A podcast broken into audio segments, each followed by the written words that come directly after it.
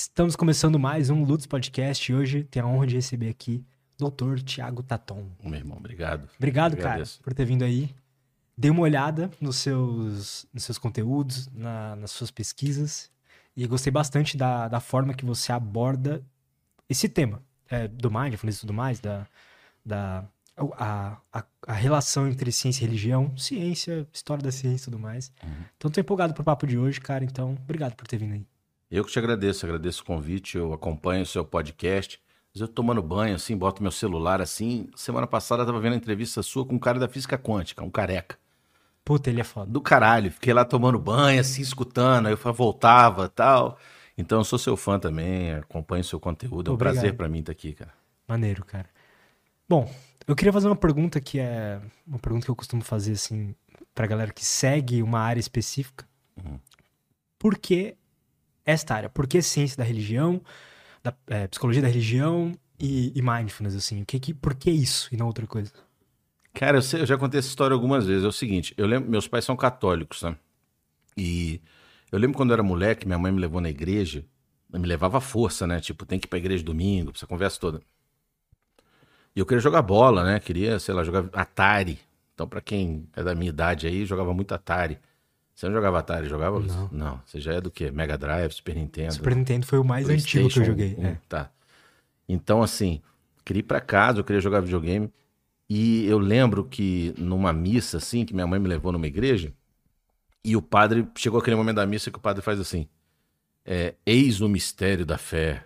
Beriririm, bate um sininho assim, abaixa a luz da igreja. Nunca viu isso, não, igreja católica? É o momento da. Antes Cara, da comunhão. nunca fui Nunca numa fui missa. numa missa, tá?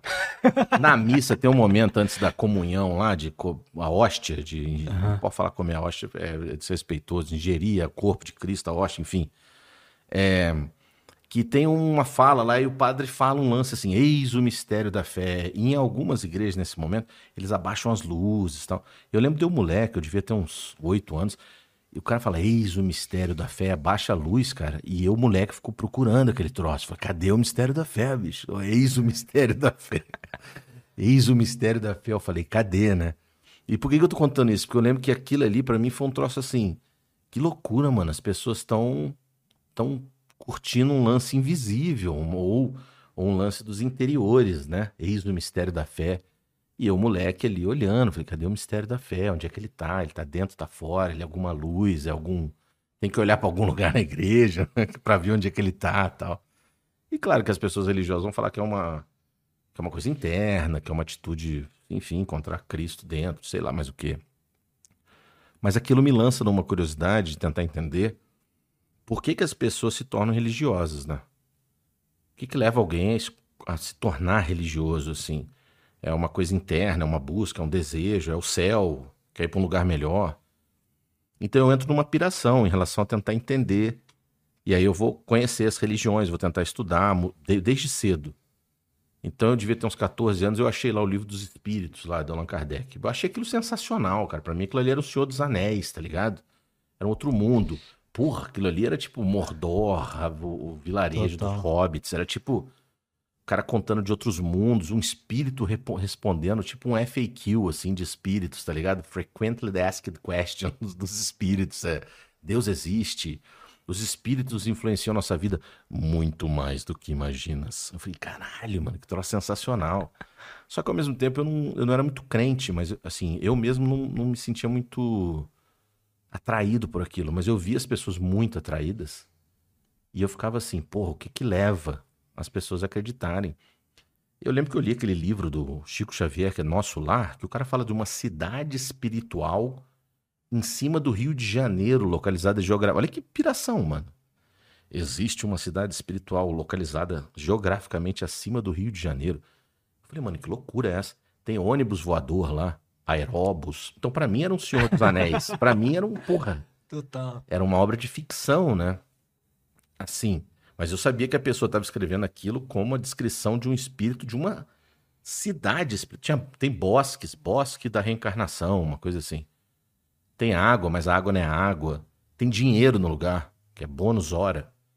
Se, sei lá, você faz bem lá no- no- na cidade espiritual, você ganha umas horas de. O pessoal espírita vai ficar puto comigo, que eu tô meio que sendo debochado. Mas por que, que eu tô brincando com isso? E perdoa aí para mim, quem é espírito, fica chate... não fiquem chateados comigo. Por que, que eu tô fazendo essa analogia? Essa analogia é porque esse encantamento da religião, a gente poderia estar falando de Ganesha, o Deus cabeça de elefante. Em última instância, eu preciso manter um certo ceticismo de entender que isso tudo pode existir. Então, o lugar que eu falo, o lugar que me assombrou sempre é como eu não tenho certeza que isso não existe, essa cidade espiritual, ela pode existir. Um Deus cabeça de elefante pode existir. É... Jesus Cristo pode existir, ou o Espírito de Cristo, ou, ou, ou o que for. E, e, aí eu ficava pensando, eu quero entender melhor como que leva as pessoas a, a crerem, não crerem. E, e eu tentei estudar isso durante a faculdade de psicologia. E eu fui estudar a vida religiosa do Freud, cara. Meu trabalho de hum. conclusão de curso foi tentar entender, porque na época só tinha psicanálise, assim, estava começando o movimento de terapia cognitivo comportamental, cognitivo comportamental no Brasil. Quase que não tinha gente. Eu tenho 44 anos, né? E aí eu fui estudar a vida religiosa de Freud na adolescência. Olha que loucura. As cartas que ele trocava com o um amigo Eduardo Silberstein. Cara, eu não fazia ideia de que existia esse tema, assim. Tem, cara. Tem esse Legal. tema. Não, porque na verdade a religião na, na, psicanálise é um tema muito forte, né? Existem textos próprios sobre religião é, na psicanálise, porque existe o que a gente chama de textos metapsicanalíticos, que são os textos sobre a cultura. Então, Freud falou muito sobre cultura, mal-estar na civilização, uhum. né? Mandar um abraço para Maria Homem aí, aproveitando, grande professora de psicanálise. É, mal-estar na civilização, é, totem tabu. Cara, é Eu não consegui segurar isso. então, assim, tem vários textos. É, pra quem é... não sabe, ele fez um vídeo. sobre... Eu fiz uns vídeos, eu fiz uns três, brincando, gente, pelo amor de Deus, brincando. Então, assim, é... É... existem. Eu queria entender por que, que Freud rejeitou Deus, assim. Existe um tema sobre a rejeição, porque na psicanálise, de um modo geral, tá? Acreditar em Deus é uma infantilidade, é uma coisa assim que vai estar no futuro de uma ilusão, em alguns textos de Freud, né? Ou adoecimento mental, práticas obsessivas e rituais religiosos, alguns textos metapsicanalíticos vão colocar a religião como uma coisa é, do, do inferior, vamos dizer assim. Me dá um exemplo de alguma coisa que é, é, tipo, acreditar em Deus é tipo acreditar em Peter Pan, assim, é uma necessidade de, de, de, de postular esse ser, é. Em Totem Tabu, um texto dele, por exemplo, ele vai falar que a crença em Deus ela surge, ele vai fazer uma análise antropológica, etnográfica em Totem Tabu, baseado inclusive em dados antropológicos e etnográficos que já eram datados na época dele. Então, na época dele já tinham antropólogos falando, olha, esses dados aí que Freud está usando já não são dados bons, mas enfim, ele vai usar uma ideia de que houve um grupo primordial de seres que mataram o pai da horda, o grande pai, uma espécie de gurilão da bola azul, assim, tá ligado? E sentiram culpa de matar esse pai, comeram esse pai, introjetaram esse pai, criaram um totem, que é aqueles totens que a gente vê, às vezes, indígenas, aquelas representações, para lembrar da culpa de ter matado o pai. E esse pai é Deus. Então, assim, Deus é esse pai. Olha, é só as coisas da psicanálise. Eu não sou psicanalista, assim, mas eu tive que estudar isso a fundo. Então Deus é uma excreção ainda dessa culpa de ter matado esse pai da horda para ficar com as fêmeas do grupo. Mas esses filhos se sentem culpados. E aí nessa... isso é um exemplo, por exemplo. Ou seja, Deus não existe. Tá? Lembrando que Freud era judeu, né? Então ele era um judeu do ponto de vista étnico. Ele nunca foi um judeu religioso, assim. Ah, entendi. Ele nunca foi. Mas ele, mas ele nunca negou a etnicidade, assim, dele Perfeito. Tanto que ele teve que ir para Londres, né? Ele, ele, fugiu na época da, da guerra, ele foi abrigado na, na, Inglaterra. Então, assim, eu comecei lá na psicologia a tentar entender esse lance da. Quase nenhum professor queria me orientar, porque esse tema é difícil na psicologia. Você já conversou com o Daniel, né? O Gontijo. Esse tema é muito difícil de trabalhar na psicologia. Tanto que, basicamente, só tem o grupo do Wellington aqui na USP, né? Tem o professor Alexandre em Juiz de Fora, Maria Almeida, é, no NUPS. E tem alguns outros grupos menores. Na UFMG tinha um grupo também de religião, que eu acho que não está mais. Tem o GT da Ampep, um grupo da Associação Nacional de eh, Pesquisadores Pós-Graduação. Mas, assim, esse é um tema muito. que ninguém sabe lidar direito com ele, no Brasil em particular, sobre religião. Então, eu tive um professor que topou me orientar na época e me ajudou a fazer esse trabalho com Freud. Mas eu tive que sair da psicologia, porque eu não tinha quando eu terminei a faculdade, ou eu ia para São Paulo, para USP, estudar com uma professora, acho que era Maria Matilde Neigel Schmidt, ela já é aposentada. Ou eu ia para URGS, que é onde eu acabei indo, para Porto Alegre, para estudar história da psicologia. Só que, nesse meio tempo, eu, eu termino lá em Juiz de Fora a minha faculdade de psicologia, e lá tem o mestrado em ciência da religião, que é um dos melhores do Brasil, assim, com professores do Brasil inteiro, um mestrado muito foda, muito bom é, em ciência da religião da Universidade Federal. E eu entro na especialização e no mestrado e vou trabalhar a questão das relações entre ciência e religião. Então lá eu vou analisar a proposta de um autor americano de como integrar ciência e religião. E ele vai ver na coisa da meditação uma possibilidade de integração. Como que chama esse cara mesmo? Chama Ken Wilber, ele é Ken vivo Wilber. ainda. É um tiozão, assim, meio da psicologia transpessoal americano. É um daqueles tiozão meio doidão, assim, meio Califórnia, Estados Unidos. Ele, ah, durante um tempo nos Estados Unidos, teve um projeto, assim, de tentar criar, depois da psicologia humanista, do Carl Rogers, começou um projeto, assim, de criar uma psicologia que fosse ainda mais abrangente, que pudesse... Mas é um projeto que faliu, assim, ele faleceu. Ele, ele foi parar na psicologia transpessoal, ele foi virando umas bizarrices, ele foi... Ele foi ficando mais bizarro que a própria psicanálise, assim. Porque ele foi ele não conseguiu fazer pesquisa, ele foi se distanciando da ciência, ele foi virando uma coisa cultural. O Ken Wilber, ele é um professor que ele entra nessa, é um cara que tenta criar uma metapsicologia, uma psicologia global, que fala de sociologia, de biologia, mas de um ponto de vista muito teórico, assim, ele tá, quase não está sentado em pesquisa, em nada. Porém, ele tinha uma teoria interessante sobre, sobre relações de ciência e religião ele, tinha, ele tem uma, num livro que chama União da Alma e dos Sentidos. É um livro pequenininho, onde ele tem ali uma, uma epistemologia bem interessante de falar assim: se o ato científico é um ato de. é uma investigação que ela é metódica, e se essa investigação metódica ela for sobre eu mesmo? Porque assim, se eu quero, olha só, estudar, não sei se está filmando a garrafa, né? tá. né? mas se eu quero filmar se eu quero estudar, essa garrafa ela é externa a mim, né? Então, assim, o objeto de estudo está externalizado. Então, eu posso falar da forma, da, do tamanho da garrafa d'água, é, eu posso falar da cor.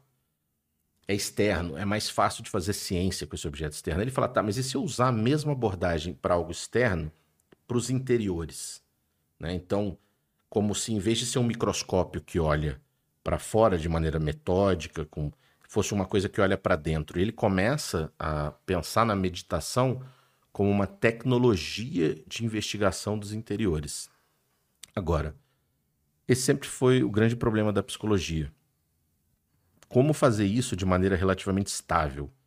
Por quê? Porque é muito mais fácil você falar das qualidades de uma garrafa d'água do que falar do interior, dos interi supostos interiores. Que são interiores, que são interiores. Aí, né? É, tanto que o behaviorismo vai falar sobre o comportamento observável para se livrar desse problema, né?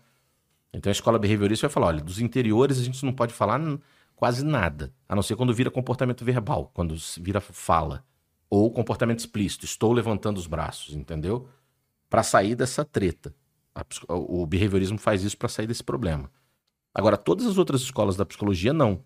Elas vão lidar. Aí a psicanálise vai ter o inconsciente, o humanismo vai ter outras coisas, que é autenticidade, relação terapêutica. Porém, o Ken Wilber, ele te, ali no meu mestrado, é onde eu vou conhecer o mindfulness.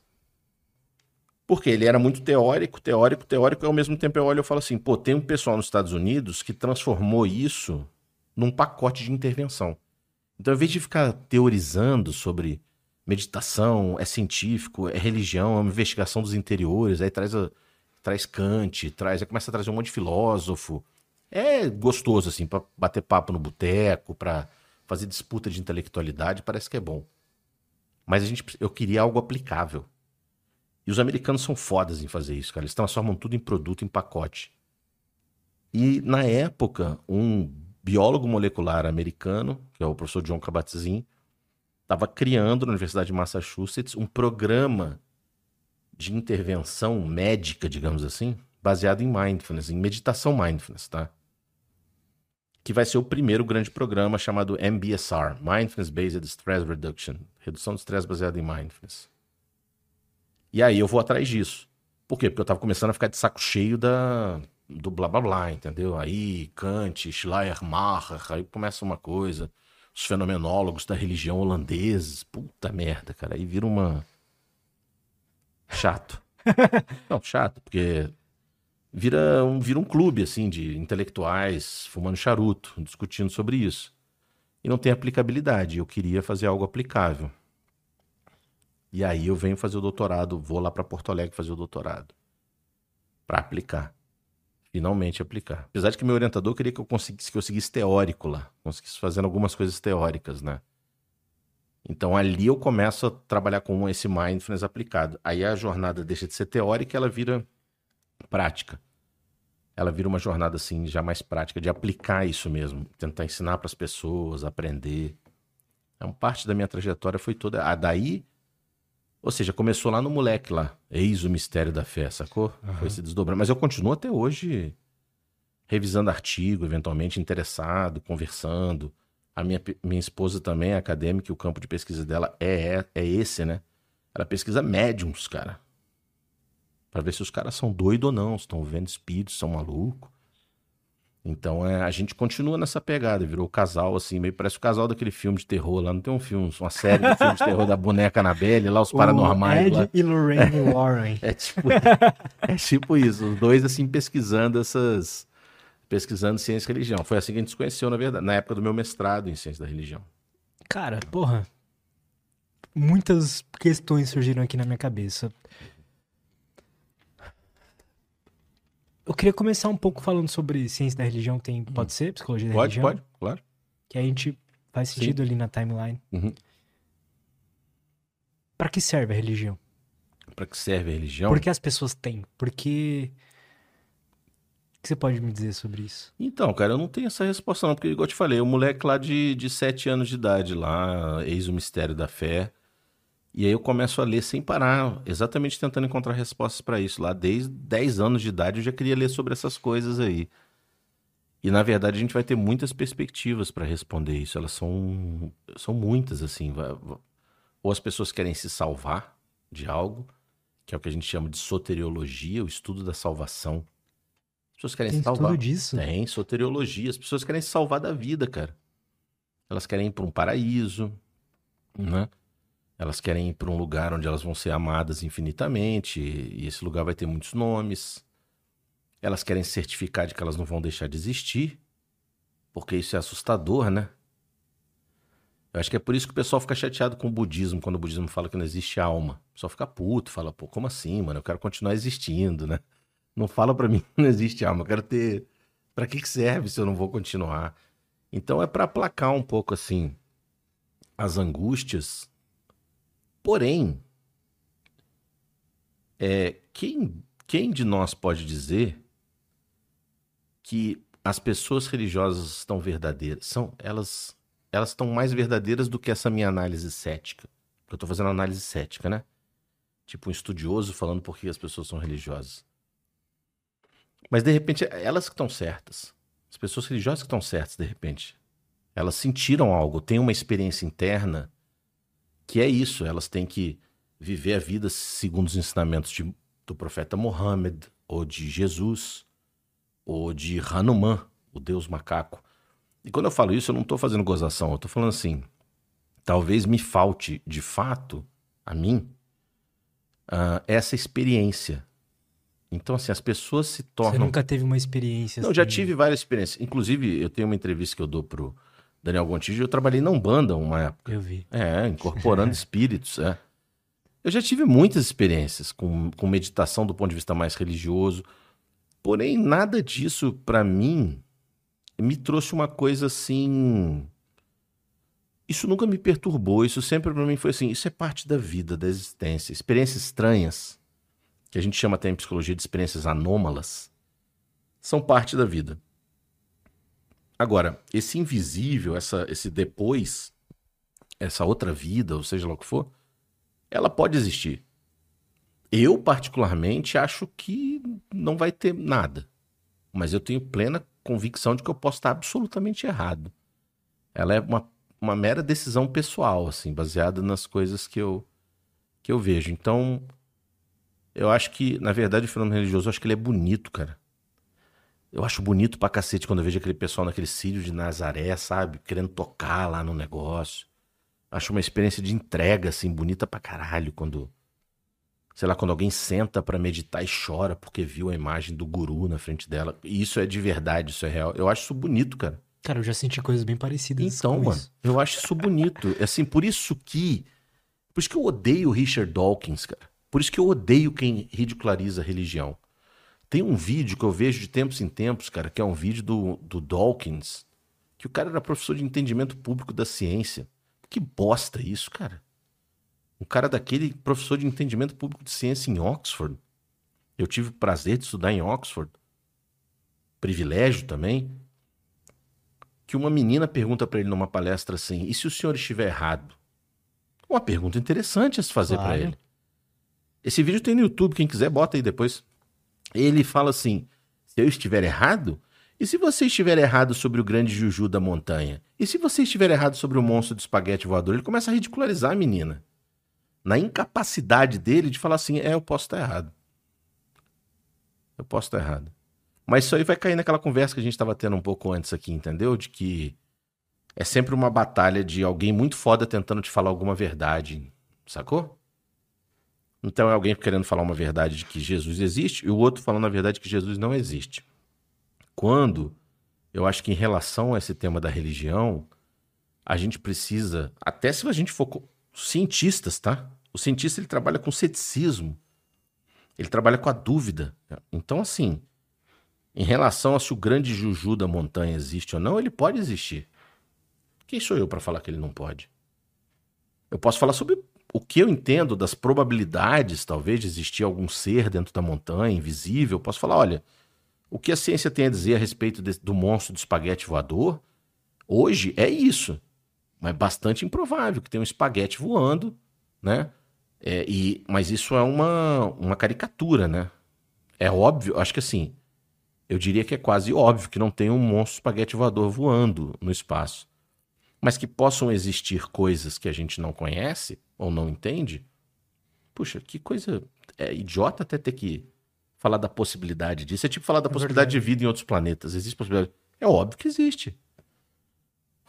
Aí vai, não, não, vamos fazer uma guerra aqui agora de quem vai afirmar que existe, de quem vai afirmar. A gente pode conversar sobre isso, trazer pontos de vista, visões.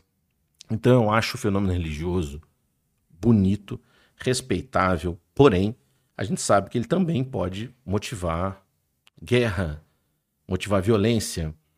É, isso aí é óbvio, não, não tá em questão assim que a. Agora, o próprio Dawkins aqui, bom que hoje eu vou poder falar publicamente mal sobre o Richard Dawkins, que bom. O cara tem um documentário que chama Religião, a raiz de todo o mal. Mano. Será mesmo, né? Puta, não, mas que exagero, cara. Sim. Uma coisa é religião, pode fazer mal. Religião pode estar associada à violência, é óbvio. Tem violências que são de ordem religiosa, a gente sabe disso.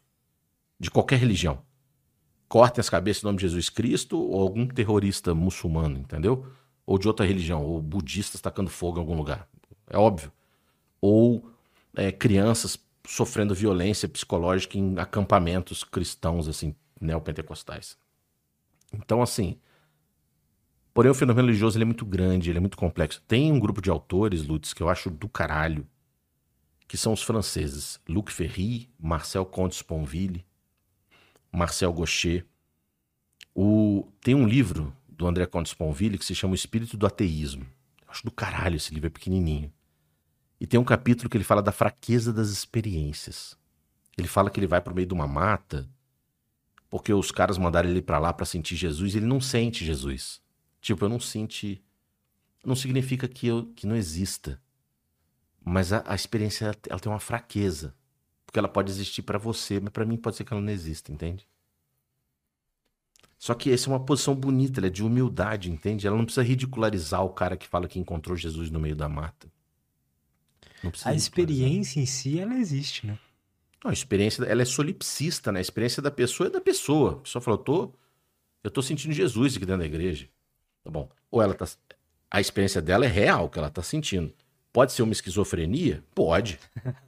Pode não ser também. Tô vendo Jesus aqui na minha frente. Bom, pode ser um delírio, uma alucinação visual, pode ser esquizofrenia. Ou não. Ou pode ser isso que a gente chama hoje em psicologia de experiência anômala ou incomum, que nem é tão incomum assim. Que elas podem ser de fundo cognitivo, elas podem ser de fundo mnemônico ou podem ser desconhecidas. Bah, meu, com certeza é uma coisa da memória, né? Não, não, não, com certeza não. Bah, com certeza é algo cognitivo, né, Mel? Não. Mas é uma boa hipótese. É igual a experiência de quase morte, cara. Experiência de quase morte. É assim também. Experiência de quase morte são intrusão do sono REM. Não. Mas é uma boa hipótese, está sendo investigado. Ah, você está querendo dizer então que, a pessoa está tendo a experiência de quase morte, que é o espírito dela? Ué, pode ser. A gente ainda não tem como afirmar, a gente segue investigando. É ciência e empreendimento aberto, cara. Isso é a beleza da ciência. Só que eu não sei bem o que acontece, que entram poucas vezes nessa. E é engraçado, porque os dois grandes polos hoje no Brasil de, de conversa sobre isso, que seria o grupo do Wellington na USP e do Alexander na, na Universidade Federal, são quase que os polos opostos, né? O grupo do Alexander tem um viés super espírita, assim. É cheio de pesquisadores espírita. Eles lançaram um grupo agora recentemente que os três autores são muito espíritas. Só que eles ficam chateados, eles ficam putos quando fala sobre isso. Porque parece argumento ad hominem, né? Sim. Assim, do tipo, ah, quer dizer que é porque eu sou espírita, então não posso fazer um livro sobre vida após a morte? Não, não é isso. É que se você for olhar o conjunto, o caminhar da obra toda, você vê que seria importante ter uma declaração mínima ali de conflito de interesse um pouquinho. Ou um disclosure, assim, tipo, todos os autores aqui são muito espíritas, mas investigue as nossas avaliações aqui com Tem calma. várias pesquisas que tem isso, né? Que É, norm- isso. normalmente é importante falar isso, assim, principalmente quando, quando assim, dependendo do tipo de achado ou de, ou de, ou de pergunta de pesquisa. O grupo do Wellington, durante muito tempo, foi um grupo muito assim que defendia o contrário. Não, tudo é cognitivo. Tudo é. Tanto que eles adoram fazer mágica, para mostrar que. Né, todos eles sabem fazer mágica, os doutorandos dele é. Para mostrar que tudo é uma coisa da mente. Só que olha que interessante, os dois polos aí, né? Um que defende assim, não. William James, o grande pai da psicologia, defendia que o cérebro é como um filtro que filtra as ondas do rádio e que, na verdade, então a grande verdade são essas ondas do rádio, aí, aí sustenta uma espécie de dualismo de matéria.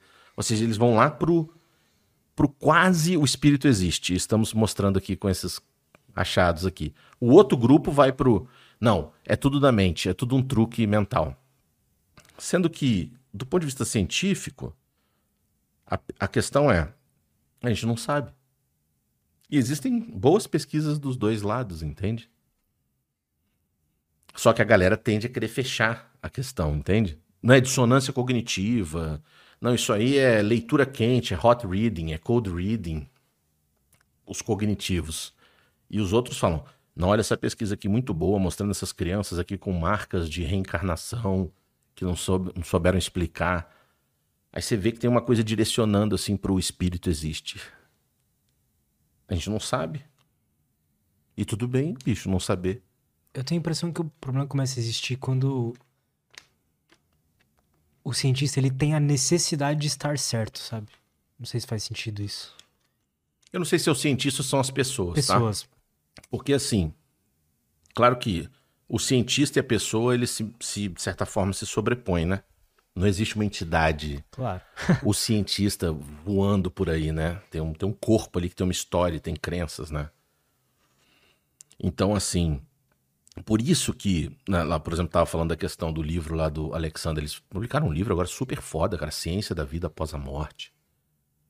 Estão viajando o Brasil em turnê com com o livro A Ciência da Vida Após a Morte. Livro publicado pela Springer, editoras acadêmicas mais fodas que tem. Os três autores são muito espíritas. E o livro é bom? O livro é, o livro não é ruim, não. O Gontijo até fez uma revisão, o Daniel Gontijo apontando algumas incoerências. Eu acho que no geral assim, o livro, o livro é bom.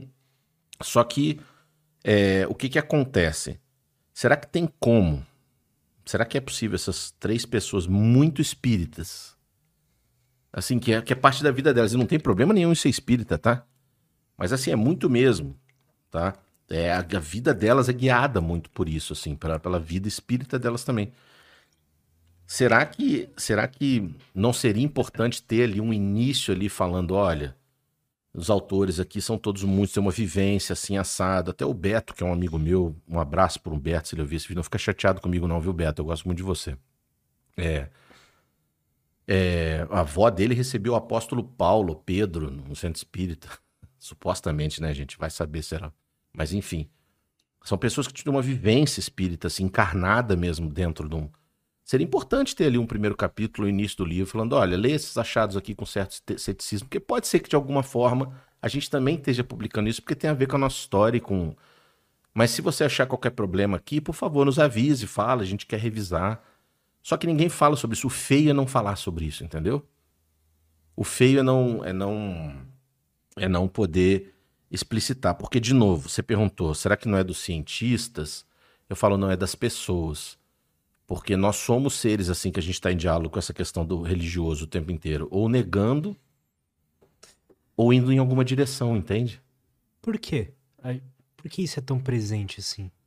Porque não tem como, cara. que você nasceu, você abriu os olhos, saiu lá de dentro da tua mãe lá, você já saiu dentro de um mundo todo religioso. Você já nasceu, saiu lá de dentro da sua mãe, o mundo já era todo religioso, já era cheio de religião, já era cheio de afirmação sobre religião. E se você nasceu na China, foi certas coisas que te foram bombardeadas desde que você abriu os olhos pela primeira vez, ou no Afeganistão, ou nos Estados Unidos, ou no interior do Nordeste do Brasil. Né? E aí vem a questão do, da sociologia da religião, do Durkheim, por exemplo, onde ele vai falar que a religião ela é a condição da própria fundação da sociedade o social se mistura com o nascimento do religioso. Na própria fundação daquilo que a gente chama de sociedade, está ali implicado esse elemento religioso. Existem diversas implicações. A religião, ela nasce com a própria sociedade. Então, assim. Como assim? Tipo, no sentido, ah, o, o cara, para conseguir ter um certo. Uma certa ordem ali na cidade, ele se colocava como filho de Deus. É, a organização social, ela implica quase que na, na, na pré-existência do fenômeno religioso. Entende? Vai, vai ter uma. Ele faz parte, então, não só Durkheim, como outros sociólogos da religião, vão trazer esse elemento assim de que é uma amálgama importante da, da organização social. Tanto que é muito difícil de você ver alguma organização social onde não esteja presente assim algum elemento da discussão sobre qual o sentido da vida, sobre o pós-morte, é, sobre seres sobrenaturais, é muito difícil de você ver alguma sociedade que não se organiza disso. Então, assim, não tem como, cara. Assim, ou você. E é curioso você pensar que, por exemplo, alguém que nasce no Irã hoje em dia vai receber algo totalmente diferente de que nascesse no Irã na década de 50 antes da, antes da radicalização. Ou seja, as pessoas nasceram geograficamente no mesmo lugar, mas elas vêm ao mundo já com outro bojo social que vai atingir o ouvido delas, é, independente delas, se elas querem isso ou não. Isso é muito legal quando você ouve a história de pessoas que nasceram em ambientes hiperreligiosos e saíram. É muito legal quando você conversa com alguém assim. Ah, eu nasci numa família mormon, assim, super ultra mormon, e aos 20 anos eu saí, eu rejeitei tudo vira outra vida. Literalmente vira vira outra vida. E não precisa nem ser mormon, adventistas às vezes, porque tem a coisa do sábado, né? Então assim, Lutz, cara, não tem jeito. O religioso, ele é essa condição sine qua non de não tem como. A não ser que você fizesse um roteiro de um filme, um plot assim, de um ser que nasce numa, deve existir já esse filme em algum lugar. De um ser que nasce num mundo sem nenhuma narrativa, sem nenhuma estrutura religiosa. Podiam fazer um episódio de Black Mirror sobre isso. Cara, inter... mas não existe um momento, não tem que existir um momento na história onde a gente não não tivesse religião ou não? Então, é... isso é difícil de você encontrar em qualquer narrativa de antropologia, sociologia, essa referência sem sem o religioso. O que, às vezes, na psicologia evolucionista você vai ter, ou nas perspectivas em psicologia da evolução, é que em algum momento, aí, de novo, é uma certa hipotetização, teoria que a gente está fazendo aqui. Com a complexificação do nosso cérebro e dos processos cognitivos que vão acompanhar, então é uma relação mútua entre ser e ambiente. Então o ambiente está sempre trazendo desafios para o ser e o ser está se adaptando ao ambiente. Então, por exemplo, a hostilidade dos nossos ancestrais viviam tendo que se abrigar, lutar por comida o tempo inteiro, aquilo foi moldando um cérebro que foi desenvolvendo um córtex pré-frontal, que foi ficando cognitivamente mais elaborado. E parte dessa elaboração cognitiva, muitos psicólogos e psicólogas evolucionistas vão dizer que a religião ou homos religiosos, ele vem como uma excreção desse processo. Ou seja, chega um momento lá na nossa história que eles começam a ver que a gente começa a fazer ritual funerário. Então os caras começam a encontrar corpos sendo colocados em posições específicas, ou com flores, ou começam a ver certas pinturas rupestres de certa forma, ou seja, parece que em algum momento esse pensamento religioso surge como uma pela complexidade nossa de lidar com um mundo que é hostil. Essa é uma explicação interessante, assim, né? A gente tende a gostar dela, porque ela é, ela é, de certa forma, simples, mas ela pode ser simplista também. Porque se for isso mesmo, então a religião é só uma mentira que vem da nossa evolução cognitiva. Então, olha só, o mundo vai ficando hostil, hostil, hostil, o mundo é violento, os irmãos se matam, Caim e Abel, ou seja lá o que for, porque você começa a ter homicídio, morte, começa a ter complexidade social, um mata o outro por causa do trono. Pensa no agrupamento, cara, de, de primeiros humanos, assim, 20 humanos, pensa, 20. Olha a merda que já dá de 20. Não. Um come a mulher do outro, rouba o filho, não sei o quê, expulsa, mata, aí esqueceu de, de construir uma cerca, o animal mata, e o cara vai matar o outro. Você começa a ter muita complexidade, tem que ter explicação para isso, tem que ter entendimento para isso. Por que, que o mundo é um lugar tão violento, tão hostil? Inclusive, agora eu me lembrei de uma cena de um filme do, do Charles Darwin, né? Do Darwin lá. Que ele vai falar com um padre, assim, que ele tá no meio da mata, assim. É uma cena fictícia, que Darwin tá olhando, assim, pro chão de uma mata. E ele vê um grupo de formigas devorando vivo um gafanhoto, cara. Porrada de formiga arrancando a perna do gafanhoto, o gafanhoto tremendo, assim, arrancando o olho dele. Porrada de formiga.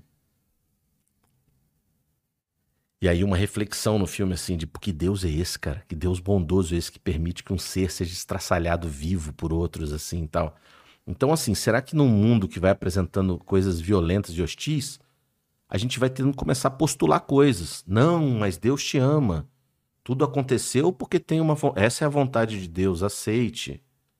Às vezes eles falam isso para, por exemplo, uma pessoa que um, sei lá, pensar numa coisa terrível, uma criança sequestrada e a criança morre num cativeiro de sequestro. É isso que você vai falar com os pais de uma criança dessa, cara. Aí alguém fala: Deus escreve certo por linhas tortas, ele está no colo de Deus, do Pai. Claro que é tudo para consolar, né? Mas será que é porque o mundo às vezes é um lugar tão brutal e violento que então a gente começa a ter que postular Deus, seres, lugares, cidades espirituais, paraíso. A gente começa a falar: não, você sofreu essa violência, mas olha só, Deus sabe o que faz. Né? Agora ele está no colo do pai, ou de Alá, ou de quem for. Né? Os Budas estão estão dançando ao redor dele. Pode ser verdade isso tudo? Pode. Pode ser só o que a psicologia evolucionista fala, que é uma necessidade da gente criando histórias. Uma hipótese, né? Narrativas. Né? A gente, os caras criam lá os Vedas lá na Índia, lá, uma porrada de livro. Mahabharata, uma porrada de narrativa com um monte de Deus, com um monte de braço, com cabeça de macaco, com cabeça de elefante. Alguém vai falar: bom, essas narrativas são fruto dessa complexificação do pensamento para lidar com um mundo que é hostil. Acabou. Explicamos a religião. Religion explained, man.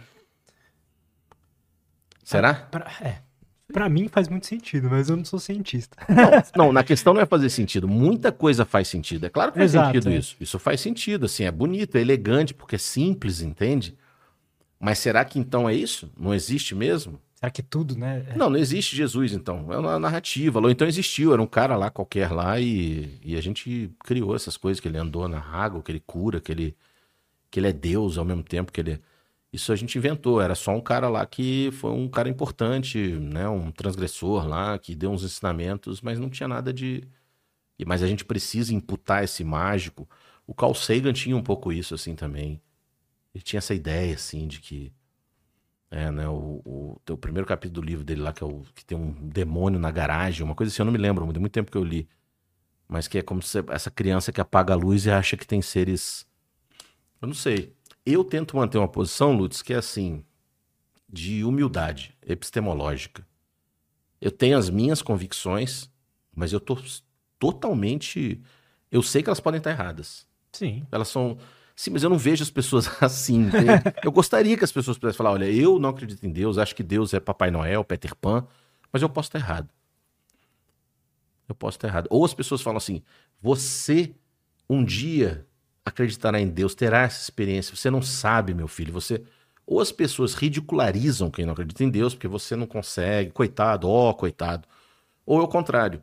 Ou você acredita em Deus, eu não acredito, eu te ridicularizo. Ah, precisa acreditar no coelhinho da Páscoa, né? Deixa o Lutz lá, eu não acredito em Deus, só em Deus.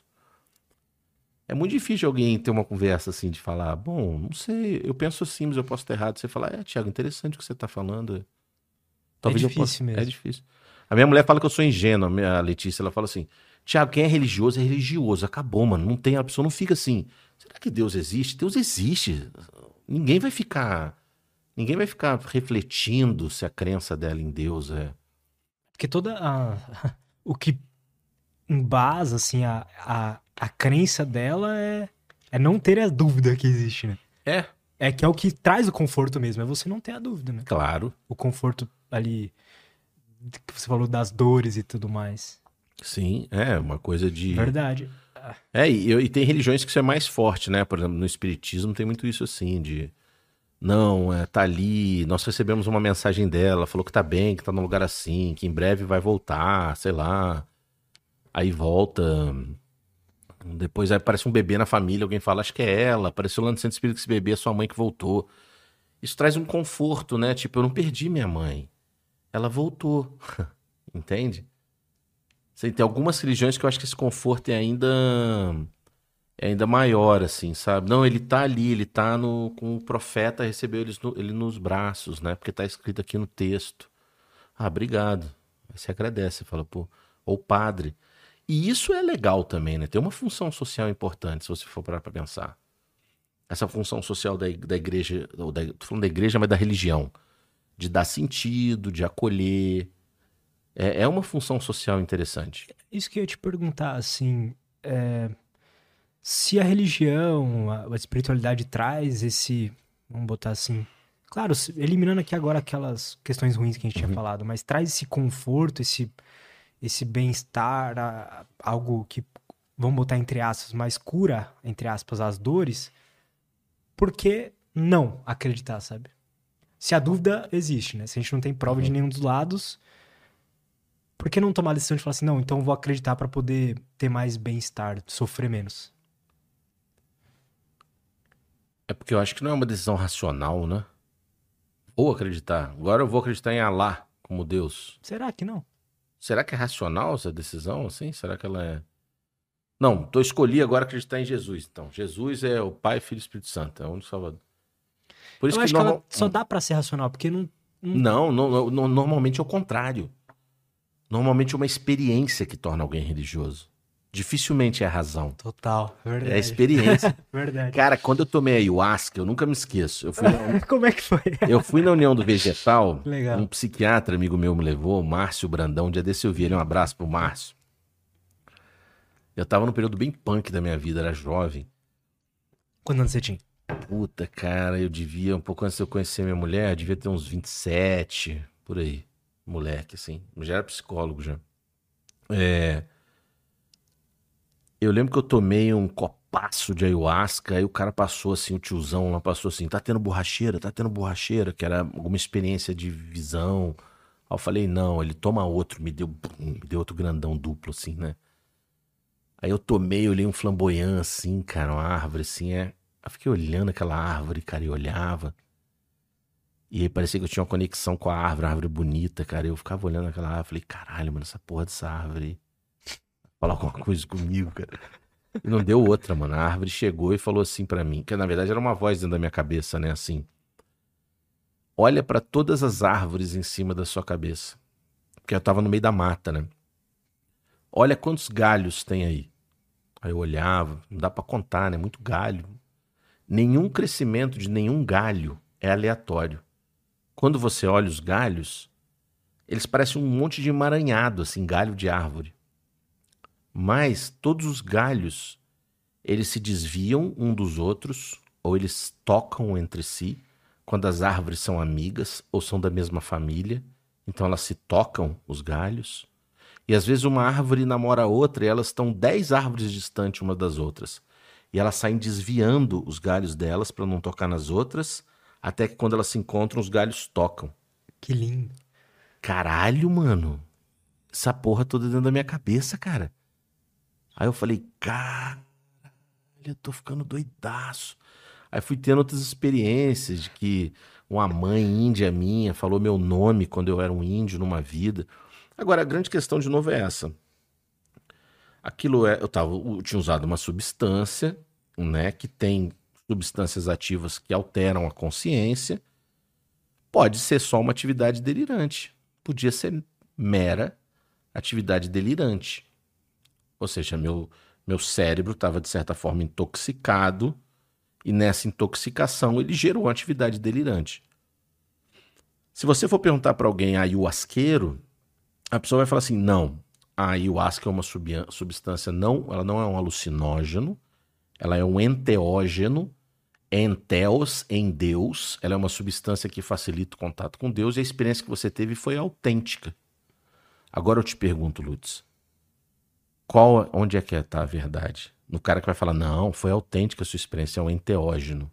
Ou talvez no cientista ou na cientista que vai falar, não, muito provavelmente foi uma atividade delirante sua, fruto do seu próprio alteração bioquímica do teu cérebro e, consequentemente, na avaliação cognitiva da situação. Entende? Se você me perguntar o que, que foi, eu vou te falar que eu não sei. É igual a minha entrevista lá pro Daniel do, da Umbanda. Mas quando você estava lá incorporado, lá falando chunchemes e filhos, o que, que, que, era? Eu não sei. Eu não sei o que era. Pode ser só coisa assim, não é só coisa da minha cabeça, pode ser um conjunto de fatores sociais e cognitivos. E pode ter alguns elementos ali que ah, talvez a gente não entenda bem. Eu não sei. E eu posso ficar no não saber. E aí é o que eu tento virar um profeta de alguma forma do não saber. Fiquem no não saber. Parem de ficar querendo. Assim, quer fazer pesquisa? Pesquisa. Mas eu acho muito bonito esse lugar assim de. Eu não sei, cara. Eu não sei o que, que é. A ayahuasca lá, por exemplo. E, e, eu tava te falando isso por causa de quê? Mas pra você não quer saber, tipo assim, qual que eu é a verdade? Eu não quero mais saber. Eu já quis. Eu não quero mais. Eu tô velho. Eu não quero mais saber. Tá tudo bem não saber. Tá tudo bem. Não tem problema em não saber. Você toma essa decisão porque você viu que não dava para saber? Não é que não dava para saber. É igual a questão no budismo se perguntaram para Deus se, se para Buda se Deus existe ou não. E ele fala assim: 10 pessoas vão te dizer bons argumentos de que Deus existe.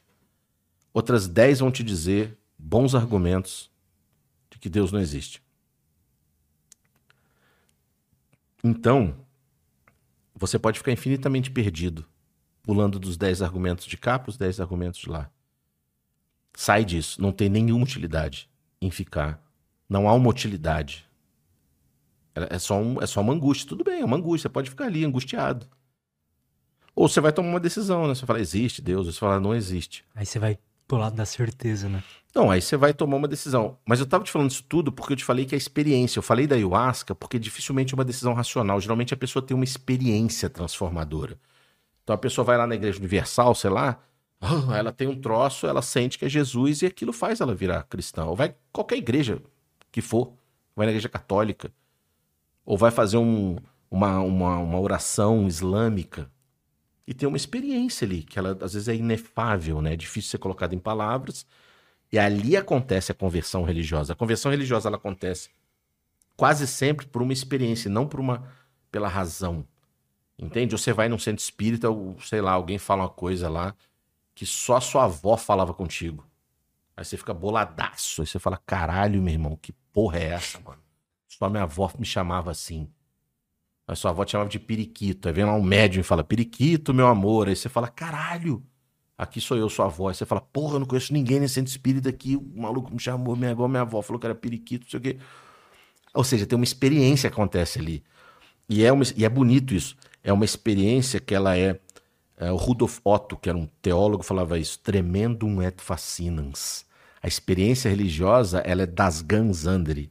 Ela é da ordem do totalmente outro e geralmente ela tem uma experiência que ela é fascinante. A experiência religiosa normalmente ela tem uma experiência de estranheza, de assombro. Sim. Claro. Ela é uma experiência é, que vai estar sempre acima de todas as outras, né? Anômala, um incomum. É, ela é uma experiência. Dificilmente ela é uma experiência assim. Por A mais B, alguém te convence que você vai acreditar em Jesus. Ou você vai se tornar judeu. Judeu até é uma coisa bem ética, dá pra se tornar assim por A mais B, mas do ponto de vista religioso, entendeu? Sim. Você vai acreditar nos profetas ali. Aconteceu do... comigo, mas não durou muito tempo também. Em relação a quê? É de ser convencido. Racionalmente. Sim. É, Vamos dizer, não, primeiramente eu tive uma experiência. É, uhum. É, primeiramente eu tive uma experiência, algumas experiências assim, meio malucas com meditação. Uhum.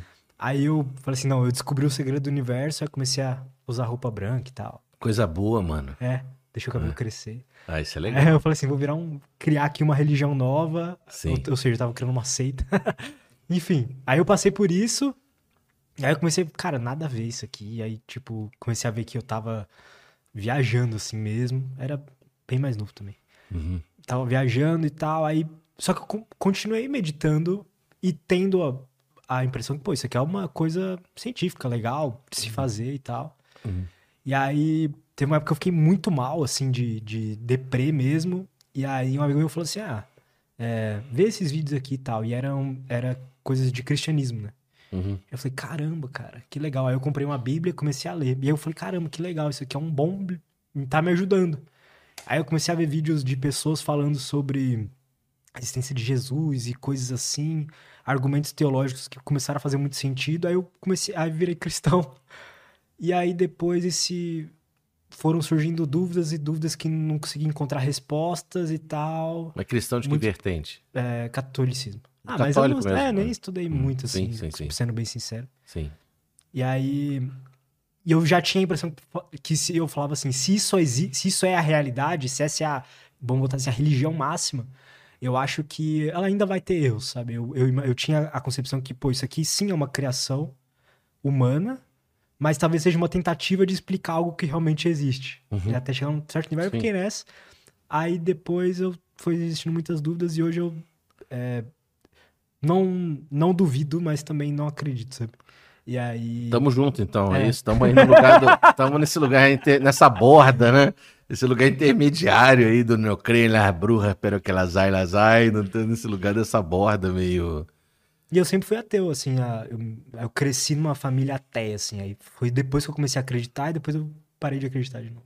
Fiquei na dúvida. Né? Então, porque eu acho que é uma busca, né, cara? É um troço maneiro. Acho que é parte da. da... Existe um campo na ciência da religião que se chama fenomenologia da religião. Hum. A fenomenologia da religião ela vai falar sobre esse homos religiosos, sobre esse ser que ele é intrinsecamente religioso por natureza, que é a busca da própria sentido da existência, ela se confunde com uma busca que é espiritual ou é religiosa, entendeu? Em alguns momentos ela fica explicitamente mais religiosa, em outros é menos religiosa. Muitas vezes a filosofia é uma saída intermediária. Então, às vezes, uh, Realmente. o encontro com a filosofia ele fica num lugar é meio intermediário, porque a filosofia vai falar sobre o sentido da vida, uh, principalmente a filosofia que a gente adota, né? Que é essa filosofia greco-romana, ela fica bem horizontal, uma espiritualidade das coisas, espiritualidade da amizade, espiritualidade. Eu te falei do Luco Ferri, do André Contes Ponville, são caras que falam sobre isso. Depois me manda esses nomes aí, é, cara. Eles falam sobre o sagrado da horizontalidade, que o sagrado não precisa verticalizar. Ele não precisa ir pro céu. Então, olha só. Então, que foda. Mas isso é uma, é, isso é uma versão dos, dos, dos, dos epicuristas, caras, dos estoicistas. É assim, ó. É, o amor pela amizade, o amor pela humanidade, pela bondade, ele, ele pode ser sacrossanto, ele pode ser sacralizado. Eu falei de fenomenologia da religião, tem um conceito muito útil que é de um romeno, um dos maiores nomes da, da religião, que é o Mircea Eliade, Mircea Eliade, eu devo estar pronunciando errado, tá? Eu nunca sou pronunciar o nome dele correto. Depois, quando. Se você for fazer um corte sobre o Mircea Eliade, alguém vai botar nos comentários. Que é a diferença entre o sagrado e o profano. Então a gente não consegue viver num mundo sem fazer diferença entre sagrado e profano. Ou as coisas são sagradas ou elas são profanas. Presta atenção, por exemplo, a gente poderia dizer que da porta do seu estúdio para frente é sagrado. Então é quando o cara lá fala com Moisés, é Moisés, né? Eu já nem sei, mas Abraão, Jacó, sei lá qualquer. Tire as suas sandálias para entrar aqui nessa caverna. Quando a sarça fumegante fala, pois estás a pisar em solo sagrado. Ou seja, ele está delimitando que da caverna para dentro é sagrado, da caverna para fora é profano. Então, assim, é, a gente está circulando entre sagrado e profano o tempo inteiro, é parte da nossa própria existência. A gente pode sacralizar a amizade. A gente pode falar que o amor pela humanidade é sagrado, e isso é uma espiritualidade. Só que é uma espiritualidade que está nas coisas, na bondade, na amizade. E a gente vai cair na filosofia do humanismo. O humanismo é o quê? Eu não preciso de religião para considerar as coisas vivas sagradas. Eu posso sacralizar a amizade, eu posso sacralizar a caridade, a bondade. Eu não preciso postular nenhum Deus, nem nenhuma entidade sobrenatural para falar que isso é sagrado. E quando eu estou jogando FIFA no videogame é profano. E ok, porque a vida se divide em sagrado e profano. Quando eu estou na academia de ginástica correndo, de repente é profano. É possível que conseguir ter essa visão de amor e tudo mais sem uma religião. É possível que isso seja é um pouco mais difícil do que ter e é por isso existe essa barreira que algumas pessoas usam a religião e tudo mais. É muito mais difícil, porque é uma coisa muito sutil, ela é filosófica. Você precisa estudar um pouco, né? É, ela é filosófica, ela é meio hermética, ela é meio clubista, ela é meio intelectual. Poética, é, estética. É, ela tem toda uma dimensão, assim, para fazer coisa, parece encontro de rico em São Paulo, Sim. assim, casa do saber, sei lá, umas coisas assim, entendeu? Parece esses encontros de rico, fumando charuto e falando sobre... Então, assim, é muito difícil de transformar isso. De alguma forma, isso não tem um apelo, assim como Deus, Jesus, profeta Mohammed, Buda. É, mas é uma possibilidade, que é essa categoria do spiritual but not religious, que os americanos criaram, né? Eu tenho uma espiritualidade, mas eu não sou religioso. Que vai um pouco nesse lugar também, assim, Sim. de não, ou, ou eu tenho uma espiritualidade porque eu curto um pouquinho de cada coisa, ou porque eu misturo paranormalidade com teta healing, constelação familiar. Esses e... caras normalmente acreditam no tipo em energia, vibração. Então, é, sempre tem algum tipo de é que nem sempre às vezes tem um Cristais. deus, mas tem isso, tem portal, tem cristal, tem chakras, tem uma mistura maluca meio teosófica. É muito difícil de você ficar na filosofia como possibilidade do sagrado, mas é uma coisa que eu adoro. Eu namoro pra caralho com essa ideia. Eu adoro com essa, eu adoro essa ideia, né? De pensar na amizade como sagrado, de pensar na quando eu falo caridade não é no sentido piegas, mas poder perceber que alguém precisa de ajuda e poder ajudar isso como algo sagrado, sabe? É, eu gosto muito dessa ideia. E, de novo, eu, eu, trouxe lá os autores franceses, foram os caras que tentaram levar academicamente essa ideia adiante, mas ela ainda é uma ideia pouca gente no Brasil conhece esses autores. Então, eu queria que você me mandasse, fiquei muito interessado. É, depois eu ler, te cara. mando. É, tem esse espírito do ateísmo. O Luc Ferry, se eu não me engano, ele teve no Brasil algumas vezes e ele ou foi ministro da Educação na França ou ele trabalhou direto no. Ministério da Educação. E são esses filósofos que tentam falar da espiritualidade sem Deus, de alguma forma. Diferente dos americanos, tá? Aí tá um ponto interessante. Diferente do Harris, do Hitchens, do Dawkins e do Daniel Dennett que eles têm essa necessidade de martelar, de bater. Eles ridicularizam a religião, de um modo geral. E você tá ligado que esses caras têm um encontro nos Estados Unidos que chama Brights, os brilhantes, e eles saem, eles saem do, num palco assim do subsolo.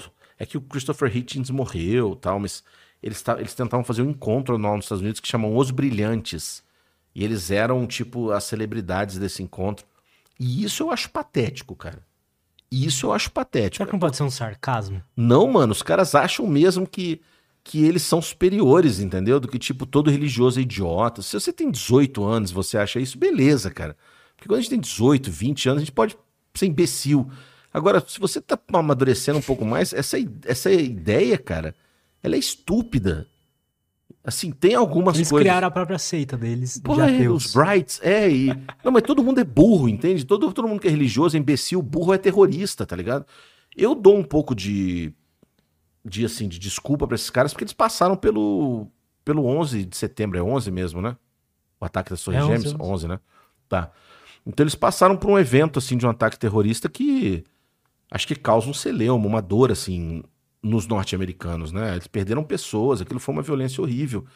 Então eu não sei se aquilo tudo foi uma reação também a, Tá. sabe, a querer dizer assim, ó, nós vamos atacar a religião porque re- Ela é a raiz de todo mal. a religião se resume a um pequeno grupo terrorista que fez um estrago enorme. Tanto que muita gente até hoje pensa que, sei lá, você fala islamismo, as pessoas associam a terrorista. Isso é uma ofensa absurda para qualquer pessoa do islamismo, cara. O islamismo é uma religião bonita. Ela tem muitas coisas bonitas. Ah, tem algumas passagens que são meio belicosas, tem algumas coisas. Bom, até pode ser visto assim.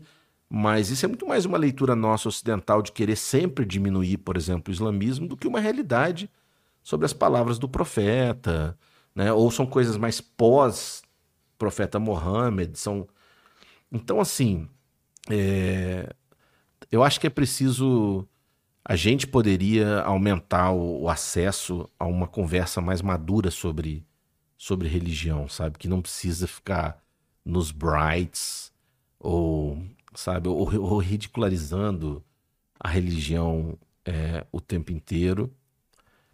E às vezes eu vejo até mais boa fé do pessoal religioso em, em debater com ateus do que o oposto. Muitas vezes, assim. Quando quer debater, né? Porque é claro que o religioso também pode só falar mal de ateus se quiser, mas isso aí sempre Mas eu existiu. entendo o que você quer dizer. Eu entendo. É, O religioso, pelo menos os que eu conheço, estão mais dispostos a conversar e entender um lado diferente dos ateus que eu conheço, que são mais. Ah, o cara é burro mesmo.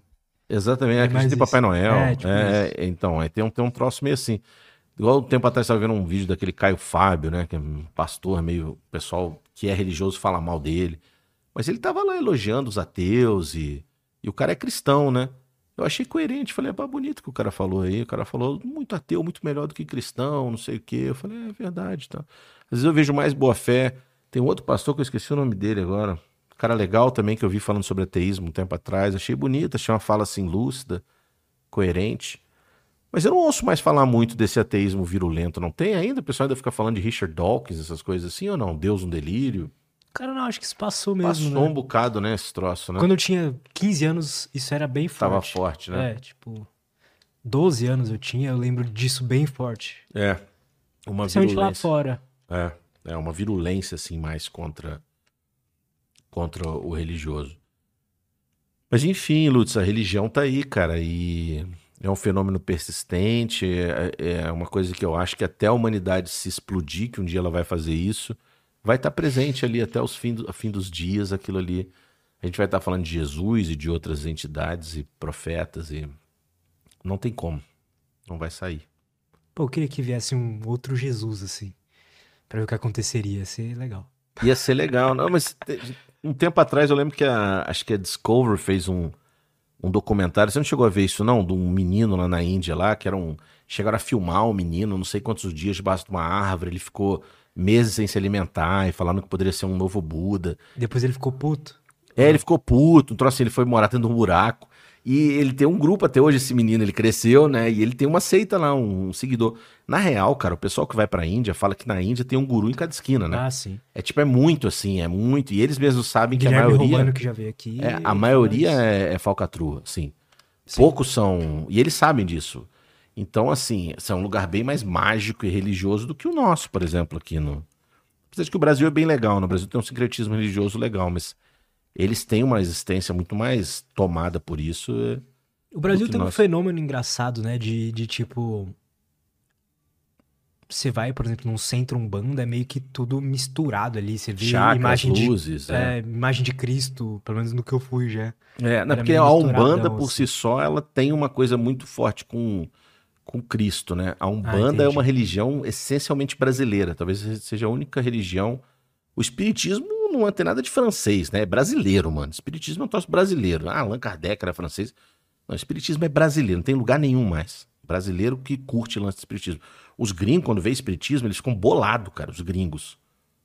Meus professores lá da Inglaterra, eles falam assim: caralho, tem gente com doutorado pós-graduação que senta toda terça-feira numa mesa e fala com espíritos e acha isso normal, porque o, o espiritismo kardecista ele é a única religião brasileira que ela, ele agrega pessoas altamente educadas num número absurdamente alto.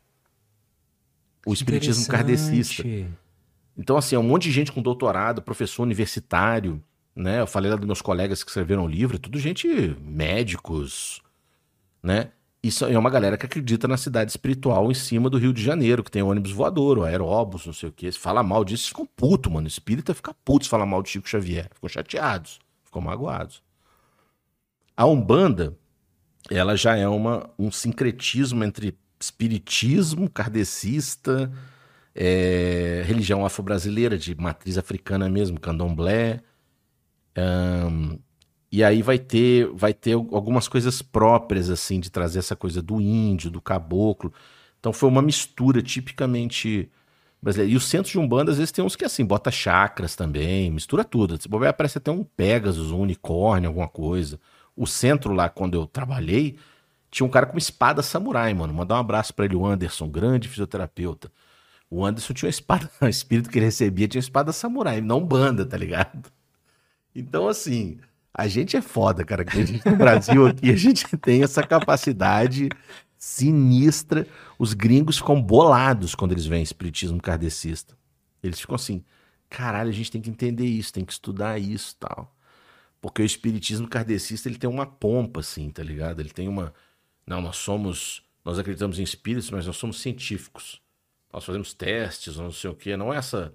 Tanto que muitas vezes eles são completamente preconceituosos com banda e candomblé, né? Você não é um preto velho, você apenas imagina que é. Você é uma luz. Desgrude-se dessa imagem de preto velho. Isso é apenas o seu perispírito, não sei o quê. Que é uma certa arrogância, assim, sabe? O que tem de bonito na Umbanda é essa simplicidade. Sim. Acho do caralho, mano, entendeu? Um monte de gente, vai médico rico, vai o pedreiro, toma passe na Umbanda, vai o favelado, entra um mendigo, aí entra o dono de empresa. Aí o espírito manda tomar suco de laranja, banho de pipoca, porra toda, o cara passa 10 dias tomando banho de suco de laranja, joga pipoca na cabeça. Isso, essa democracia, essa humildade da Umbanda, eu acho lindo, dessas religiões ribeirinhas, ayahuasqueiras, eu acho do caralho também. Como é que foi quando você. Quando eu fui no UDV? É. Foi, eu trabalhava na penitenciária, eu era psicólogo de uma unidade penitenciária, e um amigo meu, que era o psiquiatra da unidade penitenciária, ele me convidou, porque na época eu tava muito doido, eu tava meio piranheiro, assim, terminando namoro, fazendo merda, pegando mulher, tava loucão. Tava meio doidão e um pouco antes de encontrar minha esposa. E aí, minha namorada, se assistir na época, Renata, perdão novamente para ela, tentei pedir desculpa várias vezes, ela nunca me respondeu. Mas enfim, eu fui tomar lá a. Tomar ayahuasca, ela ficou puta comigo, cara. Ela, eu fui tomar ayahuasca numa tentativa de me achar ali na confusão que eu tava, né? E ele me levou no centro da União do Vegetal. A União do Vegetal ela é curiosa, porque ela é uma religião ayahuasqueira, mas ela é diferente do Daime, que eles querem ser mais científicos que o Daime, a União do Vegetal mais organizado, científico tal. E, e, aí eu fui com esse médico e tomei, e foi o dia que eu vi a experiência do flamboyant falando comigo tal. Só que eu tive o que eles chamam de uma peia, né? Assim, ou seja, eu tomei, bicho. E eu tomei dois copão e depois eu não. Na hora que terminou a cerimônia, eu não conseguia ficar de pé. Eu passei uma semana depois tendo uns pesadelos muito bizarros, muito doido. Nunca mais voltei, cara tive uma experiência assim. Claro, na época eu fiquei atribuindo, eu fiquei doidão daquela substância. Eu falei, tomei uma porrada, tipo, tomar 16 garrafas de vodka. O pessoal da ayahuasca vai ficar chateado comigo, eu comparei ayahuasca com vodka. Mas não é isso, não, é porque eu fiquei é, muito desnorteado. A explicação espiritual que eles me deram na época era isso, que eu estava muito confuso e que eu estava num, num despertar, que eu deveria continuar indo, tomando aos pouquinhos e eu ia virar é, daimista de alguma. Daimista não, porque é do Santo Daime, é virar fardado da União do Vegetal, que eles falam. Mas eu não quis. Eu não quis ser porra nenhuma, eu rejeitei tudo. Eu não quis ser católico, não quis ser espírita. Eu fui um bandista, isso não dá pra dizer. Eu fui um bandista um tempo, né? É, eu fui um bandista um tempo. Eu frequento ainda um grupo que chama Nanda Marga, eventualmente, que é um grupo de meditação, aí de fins mais religiosos, tá? Eu curto, assim, porque aí fala uns mantras, mas eu tenho uma dificuldade de me conectar com a devoção espiritual. Para mim é um pouco difícil. Eu vou mais pelo grupo. É porque a galera se entrega pro guru, chora. Eu tenho uma dificuldade. Eu não sei se é por causa do meu ceticismo. Eu curto mais estar com a galera, eu curto recitar os mantras, mas é mais uma coisa social para mim. Do que assim, uma devoção ao guru. É mais uma, um carinho que eu tenho. Mas a Umbanda eu já não vou mais hoje em dia. Mas na Umbanda, como é que foi? Você cara, que... na Umbanda. Na Umbanda, cara, esse troço da Umbanda, essa conversa ela é interessante. A minha mulher, a Letícia, que é fodona, com dois pós-doutorado em Oxford, ela, ela que é pica, eu engano. Quem é foda é a Letícia, a Letícia é foda. Ela é muito religiosa no sentido assim de. Um, ela não tem esse ceticismo meu. Ela, ela tem uma, ela tem uma espécie de uma abertura espiritual. Mas ela é uma pesquisadora, assim, científica tal, mas ela tem uma abertura maior. E quando ela chegou em Juiz de Fora, eu estava lá fazendo mestrado, ela foi fazer o doutorado, ela falou, Tiago, olha, eu tô só estudando doutorado aqui na medicina, ela é psicóloga, mas assim, eu preciso voltar para minha espiritualidade, cara, eu preciso ir em alguma coisa. Eu falei, puta, Letícia, eu não tenho muito saco com religião, cara, puta, grupo lá, as pessoas vão querer me converter e eu não vou ter saco, cara. Ah, me acompanha pelo menos. Vai comigo, só me acompanha. Onde você quer ir, Letícia? Ah, quero ir no centro de Umbanda lá que eu conheci uma mulher. Eu, puta, mano, Umbanda, mano, aquela dançaria, aquela batucada, foda, hein? Aí eu falei, pô, vamos, começo de namoro, né? Falei assim, vamos, senão não vai dar certo esse namoro. Eu tenho que começar a aprender a ceder já. A gente tá 16 anos juntos já. Tomara que eu não tenha errado o tempo que a gente tá junto, senão fudeu. 16 ou 17, acho que foi 17, assim. Aí eu fui com ela, cara. Eu fui com ela e a gente entrou na salinha para tomar passe, assim, eu tava meio, ah, puta merda, paciência, fiquei quietinho, toma o passe de boa, fica de boa. E a hora que terminou o passe, tava a mãe de santo lá, que coordena, a outra, a Letícia pediu, ela falou assim, ah, eu queria muito trabalhar aqui com vocês, nem que fosse só ajudando, abrindo a porta para as pessoas, porque eu preciso ter uma, eu preciso ter uma existência espiritual aqui, sabe? Eu preciso ter uma vivência, deixa eu fazer qualquer coisa. Eu quietinho ali, né, cara? Aí a mulher falou assim: ah, você quer ajudar aqui? Ela falou: é, eu quero fazer qualquer coisa. Pode voltar sim, mas tem que trazer ele. Aí apontou para mim, eu falei: puta merda. Tava quietinho aqui, né, cara? Aí a Letícia falou: hã? tipo assim, como assim? Aí ela falou: não, porque ele tem umas entidades que acompanham ele. Então, que quando ele entrou aqui para tomar passe, entraram junto com ele. Tanto que quando a gente entrou, elas falaram uma coisa que eu não entendi nada. Elas deram ô, ô, Leirinho, ô, Lorum, Lerele, sei lá o quê. Falaram qualquer coisa eu falei, cruz creta.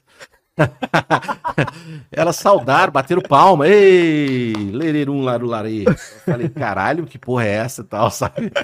Aí depois que eu fui saber que elas estavam saudando as entidades. É sério, cara. É sério isso. Ela meteu lá um lererê bateu palma e eu, porra, o que que tá rolando aqui e tal. E aí ela falou isso, tem que voltar. Aí a Letícia, a gente voltou assim, dirigindo para casa, falar nada, mano, um com o outro. Falei, que porra é essa, né, cara? Aí você falou, ah, Tiago, eu preciso muito, vai comigo tal. Aí eu comecei a voltar lá e toda vez que eu voltava, a Dalila, aquela mãe de santo, falava, você tem que ir lá na frente do Gongá se concentrar, porque pode ser que sua entidade venha, né? Aí eu falei, puta, mano, eu não quero concentrar, não quero fazer nada disso. E a Letícia lá, só que isso facilitava também a gente não pegar fila, tinha uma fila gigante para tomar passe. Então a gente também entrava antes. Eu falei, bom, bom que a Letícia entra antes, a Letícia fica feliz porque ela pode ficar cambonando lá, que é ajudando os médiums. E eu ficava lá, parado lá, e aí ela passava na frente de um altar, né? E, e ela passava a mãe de santo, passava, reza aí, reza não sei o que, cinco Pai Nossos, reza qualquer coisa, tal. E eu ficava ali me concentrando. E o que que acontece, né? E aí isso é um fenômeno interessante da religião. São os rituais, o rito, né? A Umbanda, como as religiões ah, de matriz africana de um modo geral, ela tem uma ritualística muito forte, né? Então tem muito incenso, cheiro, muito tambor. Oh. tem muito. Então tem muita. É, muita coisa que facilita. E aí vamos, vamos abrir a mente cética aqui, tá? Só abrir um momento para a mente cética. Facilita você pensar que aquilo são fenômenos, o som, o cheiro, a luz, que facilitam um estado alterado de consciência. E eu não estou falando de nada místico nem mágico aqui. Por exemplo, dormir pode ser um estado alterado de consciência, um estado diferente da vigília. Ou se você fuma um baseado, você está em um estado alterado de consciência pelo uso da substância. Entende? Sim. Ou beber álcool. Uma, ouve uma música, aquele momento. Ou ouvir um musicão que você curte pra caralho. Bate aquele refrão, você fala, Um caralho. estado alterado de consciência, Sim. óbvio. Então, assim, tudo aquilo ali vai gerando uma possibilidade de você se conectar com uma experiência diferente. E foi o que foi acontecendo comigo. Só que a experiência que tá ali é essa experiência dos, dos, do- dos espíritos vindo nos médiums. E isso também é muito intenso na Umbanda, porque de repente a pessoa tá lá parada, assim, concentrando, de repente, Gunier, meu pai! Bum! E gira, meu irmão, e chega um, girando um caboclo e, e gritando e fazendo sinal de arco e flecha. E o outro lá já arranca espada lá. O Anderson. Sei lá o que, já mete um Konnichiwa gozaimasu. Sei lá, vira uma. Vira um Power Ranger lá, meu irmão. Vira um troço, né? Vira um Capitão Planeta, né? Com o poder da água, o poder do fogo. Começa a virar um ambiente mágico, né? E aos poucos eu fui me conectando ali com, com alguma coisa, porque eu recebi um preto velho, pai João de Aruanda, e um caboclo, seu rompe-mato. Seu rompe-mato vem chegando, ele vem pra trabalhar. E tinha os cantos de cada um específico. Agora, se me perguntar o que, que era aquele fenômeno, e, eu- e aí eu ia mudando. Eu ia mudando e eu ficava num estado misto, que a minha atenção ficava dividida entre agir como um preto velho, falar como um preto velho e manter a consciência de quem eu sou. O que, que era aquilo que eu fazia, aquele estado? Eu não sei se dizer. Se era um pouco de um estado hipnótico, com um estado sugestivo do ambiente, ou se de fato tinha ali algo que a gente não sabe bem o que. Eu estou te dando um relato em primeira pessoa. Eu não sei. Eu não sei o que, que é. Talvez alguma pessoa vai falar: não, você estava induzido ali pelo ambiente, você estava induzido e ponto final. E para isso possa bastar. Era, um, era uma, um estado de auto-hipnose. Pode ser. Né? Uma, um, uma hipnose coletiva. Pode ser. Agora, se você me falar, mas será que não pode ter algo aí que a gente não entende bem? Que de fato seja da ordem do misterioso? Pode ser. Porque eu E preciso pode admitir. ser algo misterioso e que não necessariamente seja paranormal também. É porque aí o conceito de paranormalidade é que entra em xeque, né? Porque o que, que é paranormal? É verdade. Entende? Porque, na verdade, se ter experiências anômalas é parte de uma existência normal, então, assim, ter algumas experiências, como, por exemplo, déjà vu, ou ter uma experiência de. Sabe, experiência? Nossa, já, já senti isso. Sim. Ou, ou- Isso é uma experiência que todos os seres têm, mas ela é uma experiência estranha, anômala, entendeu? Ou você tem. Eventualmente, pessoas têm sonhos premonitórios, isso é relativamente comum. Isso não é estranho, a Verdade. pessoa sonhar e aí no dia seguinte aconteceu uma coisa. Mas geralmente são coisas imbecis, tipo, caiu um copo d'água, sonhei com isso. Nunca é assim, nossa, sonhei com as Torres Gêmeas, vou mandar um recado pro Barack Obama, sei lá quem era o presidente na época. Entende? É, então são experiências um pouco. Você falou de paranormal. Eu acho que, na verdade, é o combo, entende? A grande pergunta é: será que essa alteração de consciência que vem de todo o ritual é para facilitar a experiência que a gente não entende? Pode ser. Ou ela gera a experiência que a gente, psicologicamente, psicofisiologicamente? O que me chateia e cansa é as pessoas quererem fechar a questão. Não, elas até podem, mas fecha e fala: é o que eu penso e eu posso estar errado, só que as pessoas não fazem isso. E, cara, aí uma coisa pessoalmente que eu vejo poucas pessoas com esse pensamento. Pra mim, tanto faz. Eu gosto da experiência em si, independente se Eu também. Qual eu dos também, dois lados seja Pô? Exatamente, eu também não tô tanto faz. Só que é difícil de sustentar esse tanto, tanto faz. Porque ele também te deixa num lugar angustiante, o tanto faz. Para muitas pessoas é angustiante. Elas precisam fechar, entende? Elas precisam fechar.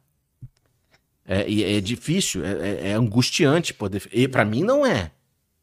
Já foi até quando eu era mais novo. Para mim não é. Eu posso falar, pode ser, pode ser, mas como assim, meu? Tu não consegue dizer o que, que é? Não, não, cara, eu não sei mesmo. Tal. Tá, mas se tu tivesse que escolher, o que, que tu falaria? Se eu tivesse. Hoje eu falaria que eu acho que é psicológico. Que é tudo psicológico. Mas eu tenho plena convicção que é esse momento meu, assim, e que eu posso estar. Tá... Até porque, Lutz, te falar um troço. Olha que estranho. Isso é. Olha, agora sim vai ficar interessante. Um tempo atrás, um casal de amigos teve um filho, o Haru. E quando o Haru nasceu, ele nasceu com um problema sério de. Eu não sei te explicar o que, que era. Ele não tinha açúcar no sangue, alguma coisa assim. O bebê estava na UTI neonatal. Eu e Letícia fomos visitá-los no hospital, a gente não sabia disso. Fomos encontrar eles na cafeteria do hospital em Porto Alegre. E encontramos ele, ele ficava no subsolo, na cafeteria assim, bonita e tal. E a gente sentado com eles ali, falando, e aí, como é que tá o Haru? A gente sabia que ele não tá. Tinha alguma coisa acontecendo com ele. E aí eles falaram, ah, o Haru tá, não tá bem. Né? Ele tá na UTI neonatal, ele tá com um probleminha no sangue, no açúcar. Começou a vir na minha cabeça. Não sei quantos anos o Haru tá agora, ele deve estar tá com uns quatro anos. Ou seja, tem uns quatro anos atrás. Começou a vir na minha cabeça assim: tem que fazer tal coisa. Tem que pegar um pote com mel escrever tal coisa dentro, botar dois pedaços de carvão, não sei o que. Começou a vir na minha cabeça. Aí comecei a falar, puta, mano, eu tô viajando aqui já, tô. Devo ter ficado preocupado com essa notícia. E tô confabulando e criando uma coisa na minha cabeça, eu mesmo. Porque eu fiquei preocupado e nervoso. Então eu, tô... eu fiquei. Baseado no meu estresse, eu criei uma coisa que é como se o preto velho estivesse falando na minha cabeça. Aí eu cortei. Falei, Tiago, para de viajar, meu irmão. Toma teu café, come teu pão e vê como é que você pode ajudar eles concretamente, entendeu? Para de viajar. Aí eu passava uns 5, 6 minutos voltava de novo. Tem que pegar um pote, não sei o que, com um pedaço de mel, botar tanto de mel dentro, pra acender uma vela, não sei quanto. Eu falei, caralho, mano, eu tô forçando essa porra, eu tô. Aí fiquei quieto, não falo nada. Saímos do hospital, aí começamos a caminhar na calçada e a Letícia voltou de novo. Tem que pegar um pote com mel, não sei o que, fazer isso por causa do moleque. Aí, cara, eu não me aguento. Aí eu cheguei e falei, Letícia, pega a porra do celular aí e começa a anotar o que eu vou te falar aqui. A Letícia já sabe já. Isso aconteceu algumas vezes. Ela fica felizaça quando isso acontece, ela fica. Aí ela pegou o celular. Ai, o que, que é que é? Eu falei, só anota. Aí comecei a falar, tem que pegar um pote de mel, fazer tal coisa, não sei o que, botar dois pedaços de carvão dentro, não sei o. Aí ela começa a anotar tudo, que para ela é, entende? Alguma coisa.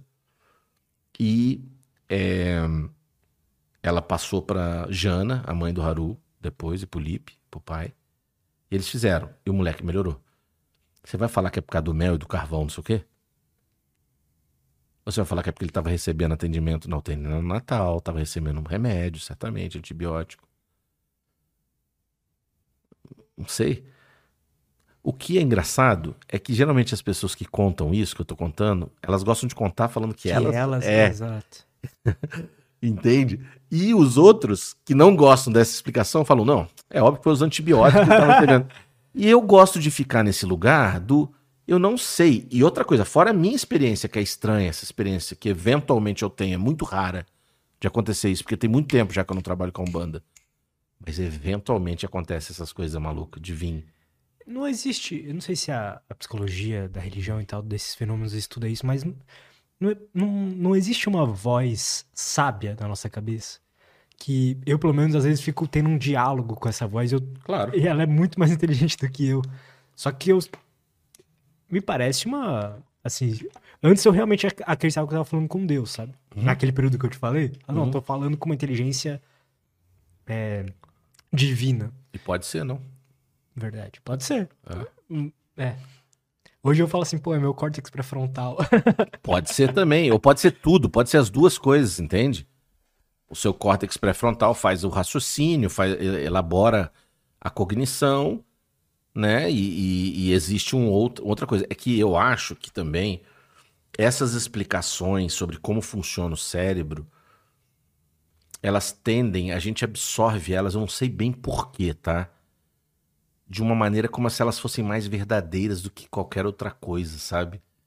Tipo, a ciência nos explicou que no córtex pré-frontal, dorso lateral direito, acontece a regulação emocional. Quando você pratica mindfulness, aumenta a atividade sanguínea e o fluxo elétrico lá, isso faz uma regulação top-down do córtex pré-frontal para a região amidalar límbica. Mas isso não é uma verdade? Não é verdade porra nenhuma, assim. Isso são alguns achados científicos e entendimentos sobre o processo de regulação emocional que são delicados de afirmar, porque o que a gente sabe sobre ressonância magnética funcional, sobre análise de dados, é muito incipiente, é muito uh, duvidoso. Os softwares de análise, de conversão dos achados das máquinas para uma verdade prática na ciência é frágil. Só que é exatamente sobre isso que eu estou falando, Lutz. A maneira que isso é passado para nós é como verdade, entende? É como o córtex pré-frontal, o órbito frontal, na verdade, acontece o processo de tomada de decisão e teste de realidade. Hum, interessante. Cientista da Universidade de Yale, blá, blá, blá, blá. Então a gente, isso é passado para nós com uma força de evidência muito grande. Enquanto qualquer coisa religiosa é passada como uma ah, doideira. Mas aí você falou, pode ser uma voz sábia interna minha? Pode.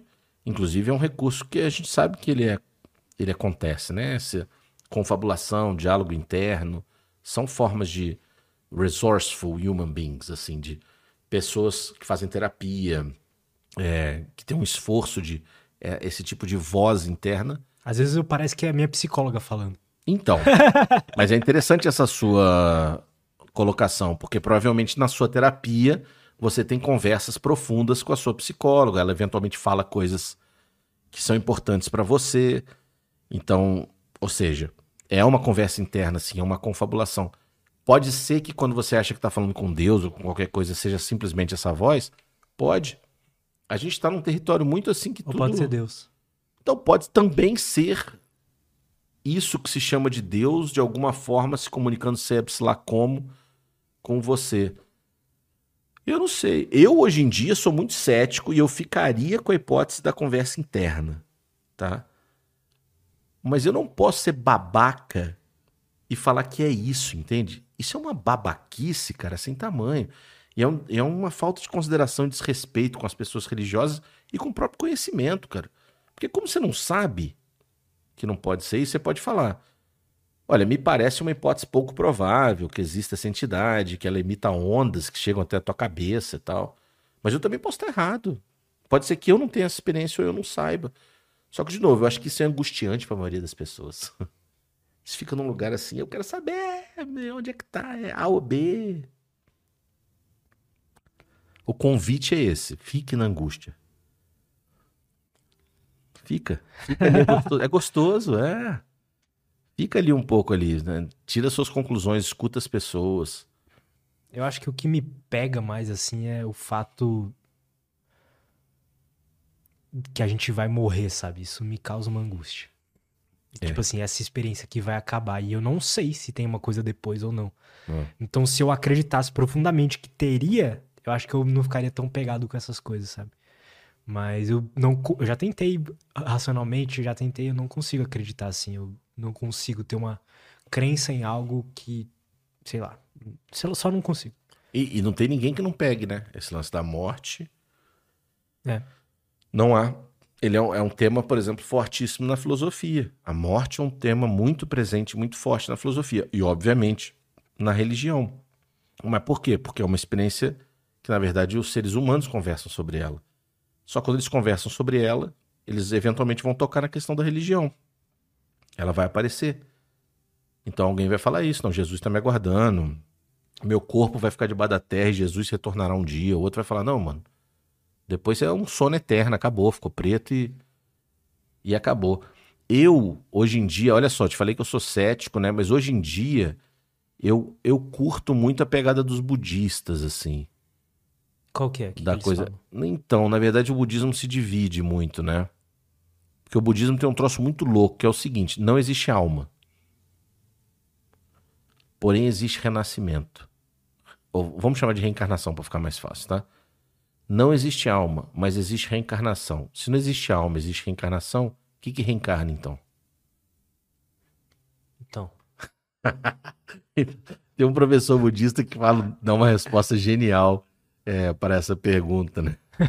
Se não tem alma, o que, que reencarna? Ele fala a neurose reencarna. A neurose que reencarna. Eles têm uma. Claro... Quando, quando. Desculpa, te Não, fala, fala, fala.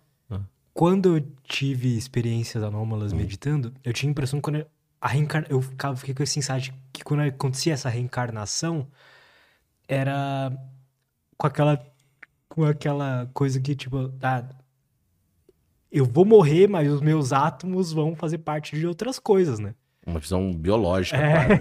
Meu corpo vai se desintegrar. É, e eu vou fazer parte de outras coisas e tudo Vai mais. nascer uma plantinha é, tal. Exato, eu tinha essa visão. É, mas isso não é nem... Isso é uma maneira biológica, bioquímica de pensar na reencarnação. É elegante, né? Uma maneira elegante, porque isso é fato, na verdade. É, baratas, bichos vão comer pedaços seus e vão morrer e vão se decompor com pedaços teus que vão adubar um, nascimento de um troço. Isso não tem nada de. Isso é, isso é fato. É uma maneira poética de pensar sobre reencarnação do ponto de vista não metafísico, tá? do ponto de vista simples. Agora, os budistas, como eles são muito doidos, na verdade, porque eles são muitos, né? Eles, assim, assim como o, o cristianismo tem catolicismo, protestantismo, luteranismo, neopentecostalismo, o budismo também tem. Então tem budismo tibetano, zen budismo, budismo chinês, budismo coreano. Eu não sabia disso. Tem uma porrada, Caramba. budismo Theravada, que é do sudeste asiático. Tem uma Eles têm um monte. Igual tem um monte de cristianismo, tem um monte de budismo. O tibetano é muito doido, o budismo do Dalai Lama. Ele é muito doido porque ele é o budismo mágico. Quando o budismo chega no Tibete, os caras tinham uma religião xamânica lá, mano, que chama Bon, religião Bon, B-O-N. Que era cheio de espírito, que brigava um com o outro. Quase um deus do Olimpo, assim, versão Tibete, assim. E o budismo vai sincretizar com essa religião xamânica. Então, para você ter ideia, no budismo tibetano tem médium, tem oráculo, que recebe espírito. E o Dalai Lama se consulta, mano, com esses espíritos. Quando ele foi fugir do Tibete, ele consultou um oráculo desse que disse qual caminho que ele tinha que ir para os chineses não capturarem ele. E são rituais cheios de tambor, cheio de incenso, Lá em onde eu moro, em Porto Alegre, ali perto, tem Três Coroas, uma cidade pequenininha que tem um templo gigante budista tibetano. E eles fazem alguns desses rituais assim. Os budistas tibetanos, como eles têm essa, um budismo mais mágico, vamos colocar assim, então eles têm essa ideia muito forte de. Tem o famoso livro tibetano do viver e do morrer, o livro tibetano dos mortos, que se chama. Eu ouvi falar disso já. Isso. Que são os rituais que precisam ser feitos após a morte para poder ajudar. E aí, Lutz, a gente precisaria de um outro podcast falar sobre isso, porque para tentar ajudar, não tem alma nem espírito no budismo, tá? E aí entra num lugar muito complicado, que é como explicar o que, que é isso que vai ser ajudado a passar por esse período pós-morte. Se não tem alma nem espírito, o que, que é isso que acontece após a morte que tem experiências? Tem uma coisa que tem experiências, tá? É muito difícil explicar isso no budismo. De um modo geral, o budismo ele trabalha com conceitos que falam dos cinco escandas, assim, que são cinco camadas que formam um, um ser. É, camada física. Uma dessas camadas, quando as pessoas não estão iluminadas, entre aspas, quando ela, somos quase todos nós, quando ela morre, uma dessas camadas que parece muito um conceito de espírito e de alma é precisa continuar acreditando que tem uma base sólida, que tem um corpo.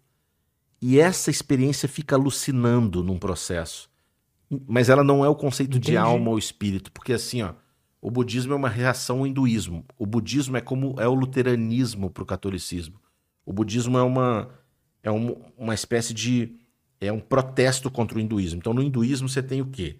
Você tem um corpo, esse corpo morre e tem uma bolinha de luz que pula para outro corpo. Essa bolinha de luz pula para outro corpo. Essa bolinha de luz pula para outro corpo. Então tem uma bolinha que vai pulando de corpo em corpo. Essa bolinha imutável é a alma, o espírito, Atman. Atman. O budista, o budismo é Anatman, Anatman, é não Atman. Caramba. Não eu. Tá? Então, assim, na verdade, não tem uma bolinha imutável que foi criada por Deus lá no início dos tempos que fica pulando de corpo em corpo. A metáfora que eles usam é a seguinte: Imagina que tem duas velas. Essa tá acesa, essa tá apagada, tá? Duas velas. Essa vela acesa, ela acende essa outra vela aqui. Elas não são a mesma vela, nem esse fogo aqui é o mesmo que esse aqui. Mas elas guardam relação entre si. Uhum. Entendeu? Por isso que no budismo, de um modo geral, não tem reencarnação, tem renascimento. Então, não, você, vamos falar grosso modo, quando você morrer, porque você não vai se iluminar, nem eu, a gente não vai, já era. Quando você morrer, o seu colorido, que ele vai vamos chamar de kleshas, o, o colorido que você deixou na vida, suas ações, vão animar uma outra existência que não é você, mas que guarda relação com você. Então, assim, grosso modo, tá? Perdoem-me os budistas aqui, eu vou ser ignorante, para ser didático. Se você foi o Homer Simpson nessa vida, ficou tomando cerveja, apertando botões num centro nuclear e fazendo bosta nenhuma, pode ser que você reanime uma vida animal na próxima vida. O colorido que você deixou aqui de ignorância, ele vai animar a existência de um cachorro. Porque o colorido que você deixou no mundo é o colorido do Homer Simpson. É um, você viveu de uma maneira como um bicho. Como você não se iluminou, não saiu da roda do Sansara, vai gerar um novo renascimento, que é um renascimento animal, que tem a ver com o colorido que você deixou no mundo. E esse colorido que você deixou no mundo não é sua alma, são suas ações kármicas.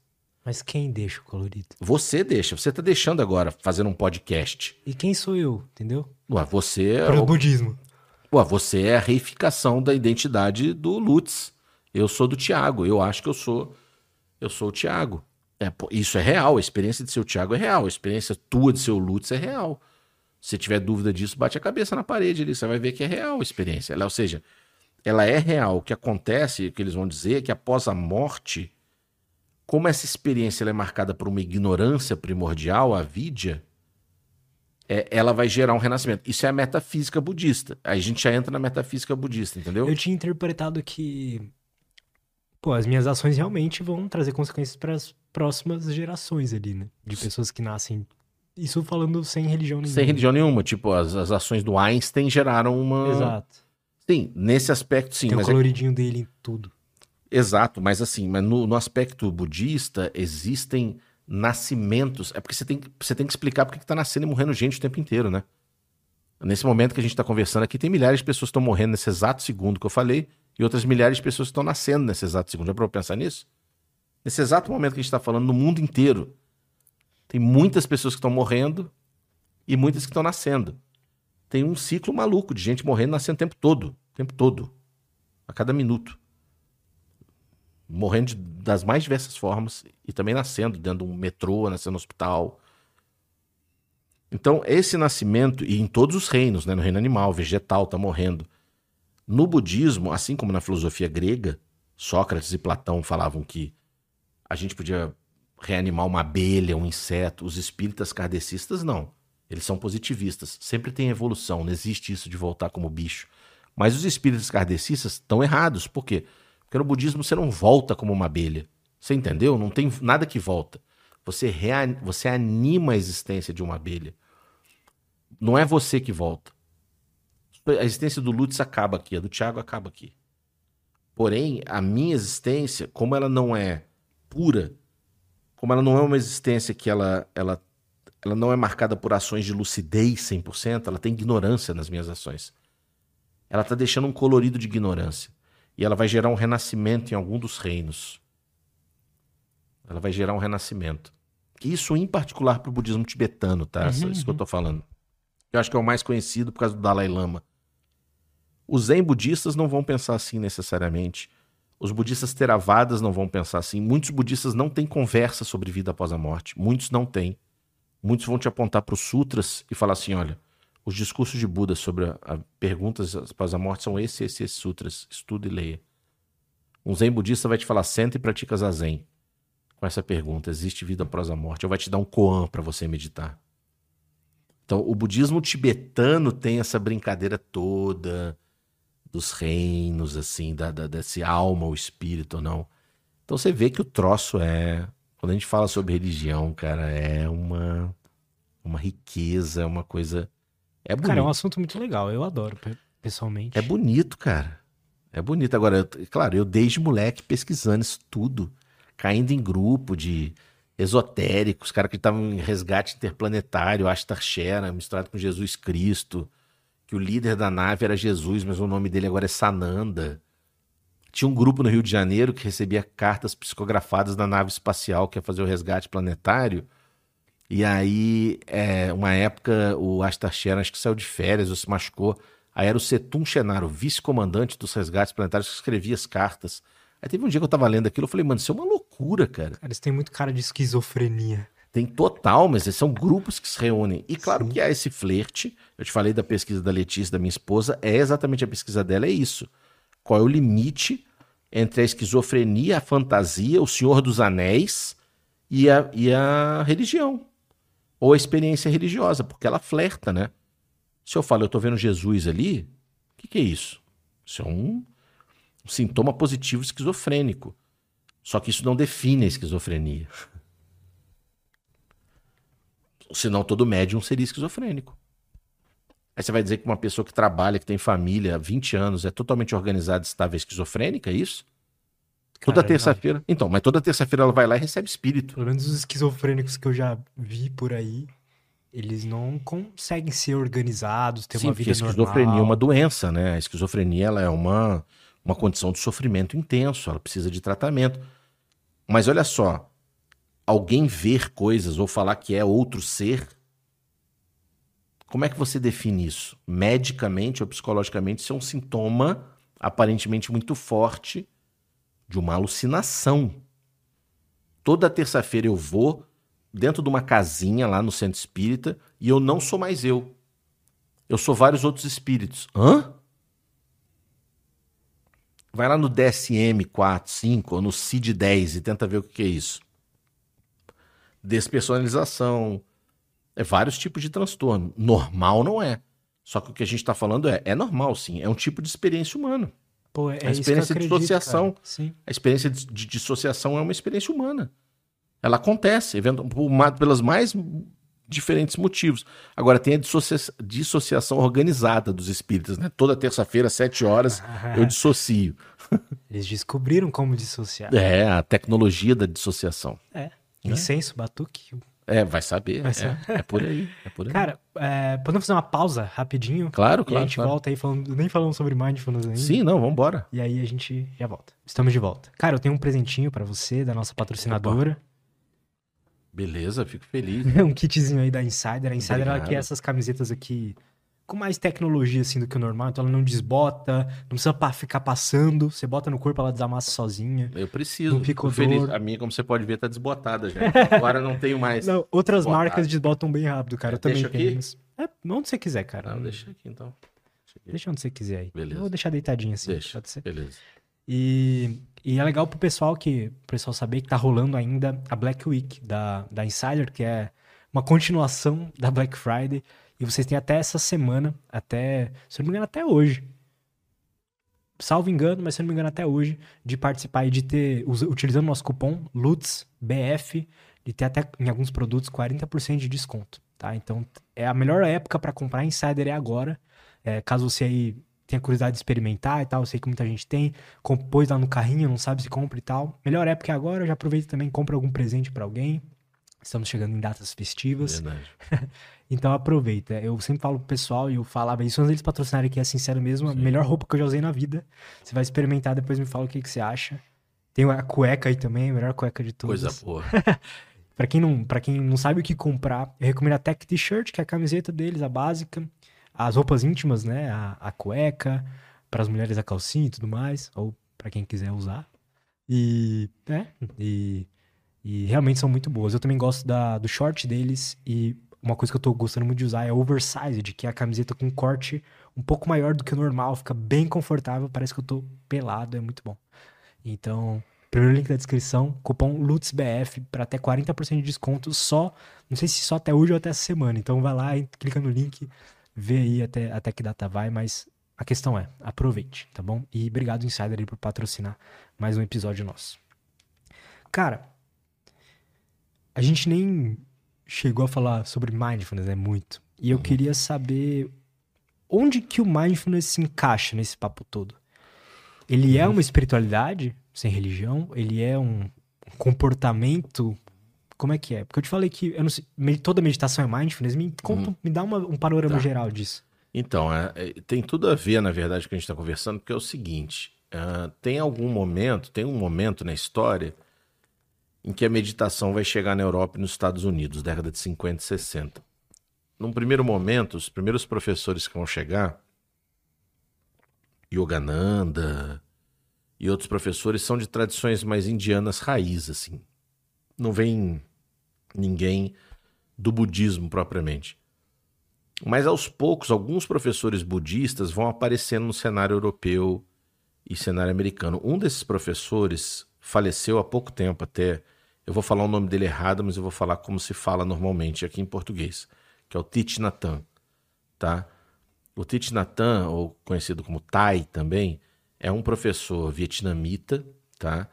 Que ele começa a, a publicar obras em inglês, ou algumas obras dele começam a ser produzidas uh, em inglês. E ele começa a falar em inglês, uh, é, vai ser traduzido para inglês, sobre mindfulness, dentro de uma perspectiva budista, que tem a ver com um sutra específico do budismo, que é chamado de Satipatthana Sutta. Tá? Vamos colocar assim, que é o sutra ou o tratado sobre atenção plena. Então é sobre uma pequena parcela do budismo, porém importante. Então é mais um dos muitos ensinamentos de Buda, tá? E ele começa a escrever de uma maneira popular, escrever livros sobre uh, esse tipo de treinamento da atenção. Então tem um dos treinamentos que tem no Satipatthana Sutta que é Anapanasati, que é o treinamento da atenção na respiração. Né? Prestar atenção numa inspiração, uma expiração tem vários tipos de prestar atenção. Prestar atenção na sua mão tocando no microfone. Temperatura da mão tocando no microfone, a textura de onde ela toca no microfone. São diferentes tipos de qualidade da atenção que na meditação budista tem uma importância. Inclusive, uma das coisas que se presta atenção nesse sutra é sobre um corpo em decomposição.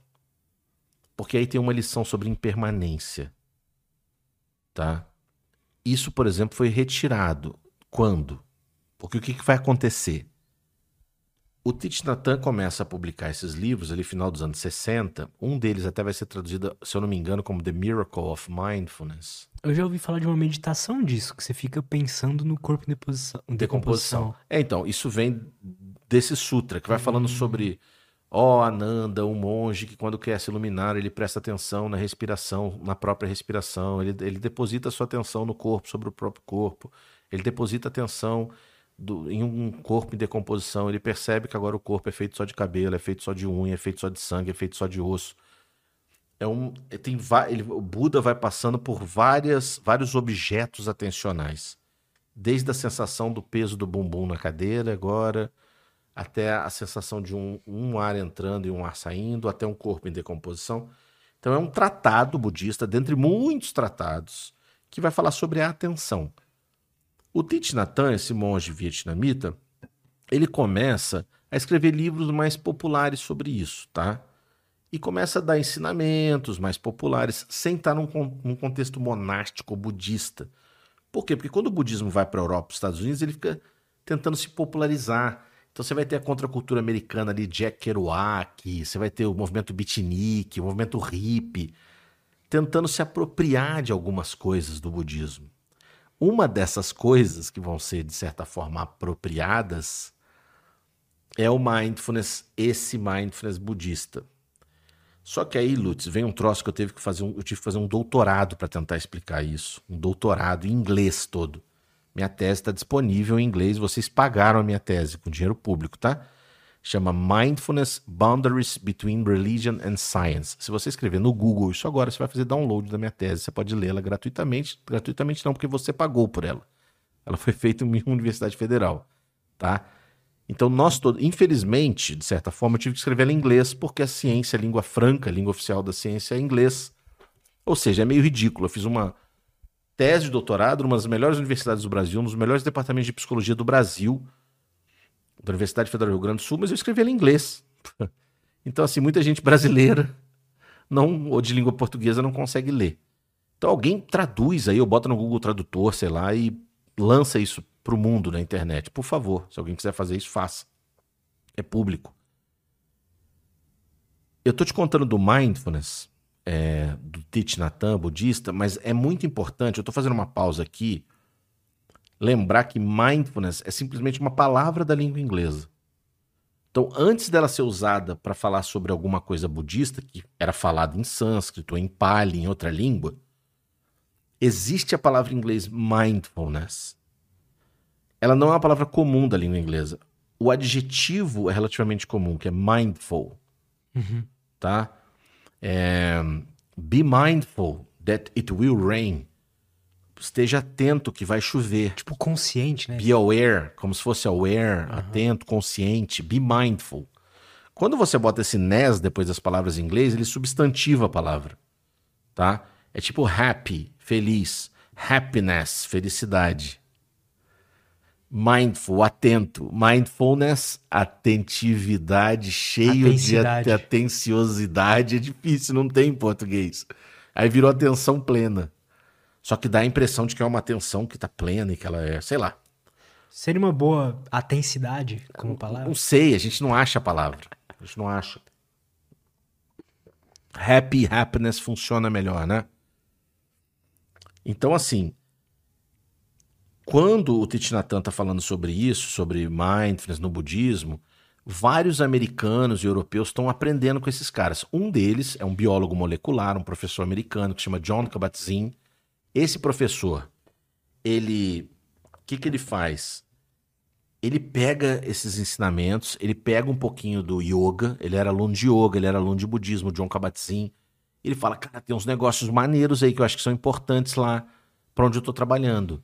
Ele trabalhava no hospital em Massachusetts.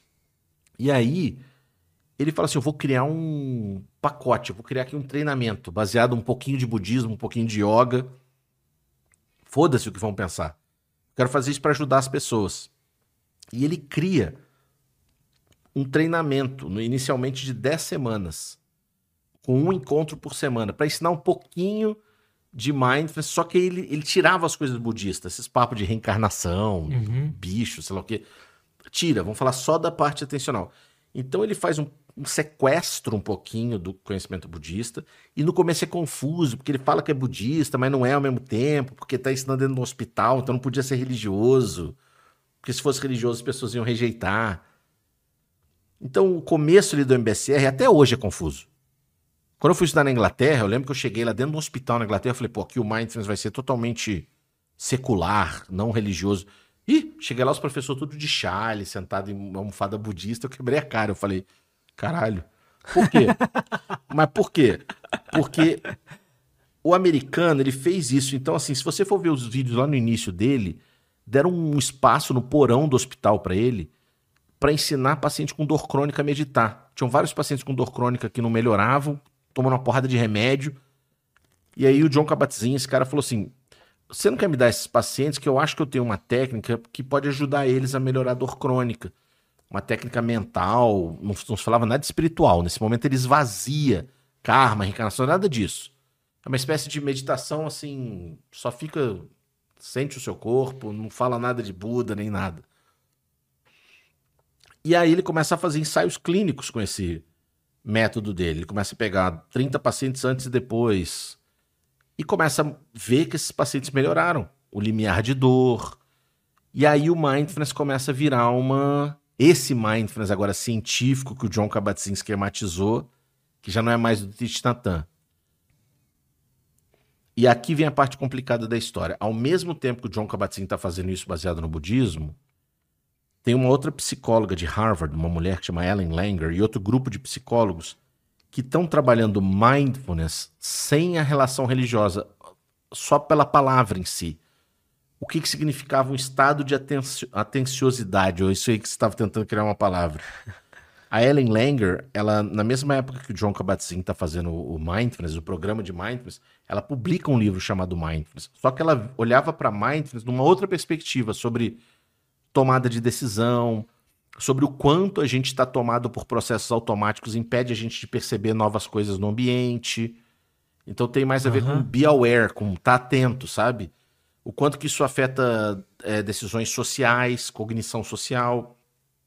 Só que ela não ficou famosa porque ela não criou um programa de intervenção, ela só pesquisava. Mas tinha a ver com bem-estar já? Um pouco, tinha a ver com bem-estar, mas o bem-estar, assim, associado ao fato de não estar atento versus estar atento. Quer ver um exemplo que ela dá, a Ellen Langer, de mindfulness? Ela fala assim, ó. Se eu te perguntar, ou quem está ouvindo a gente agora e você, Lutz, eu vou fazer uma pergunta, você não precisa me responder em voz alta, tá? É, quanto é um mais um? Fala.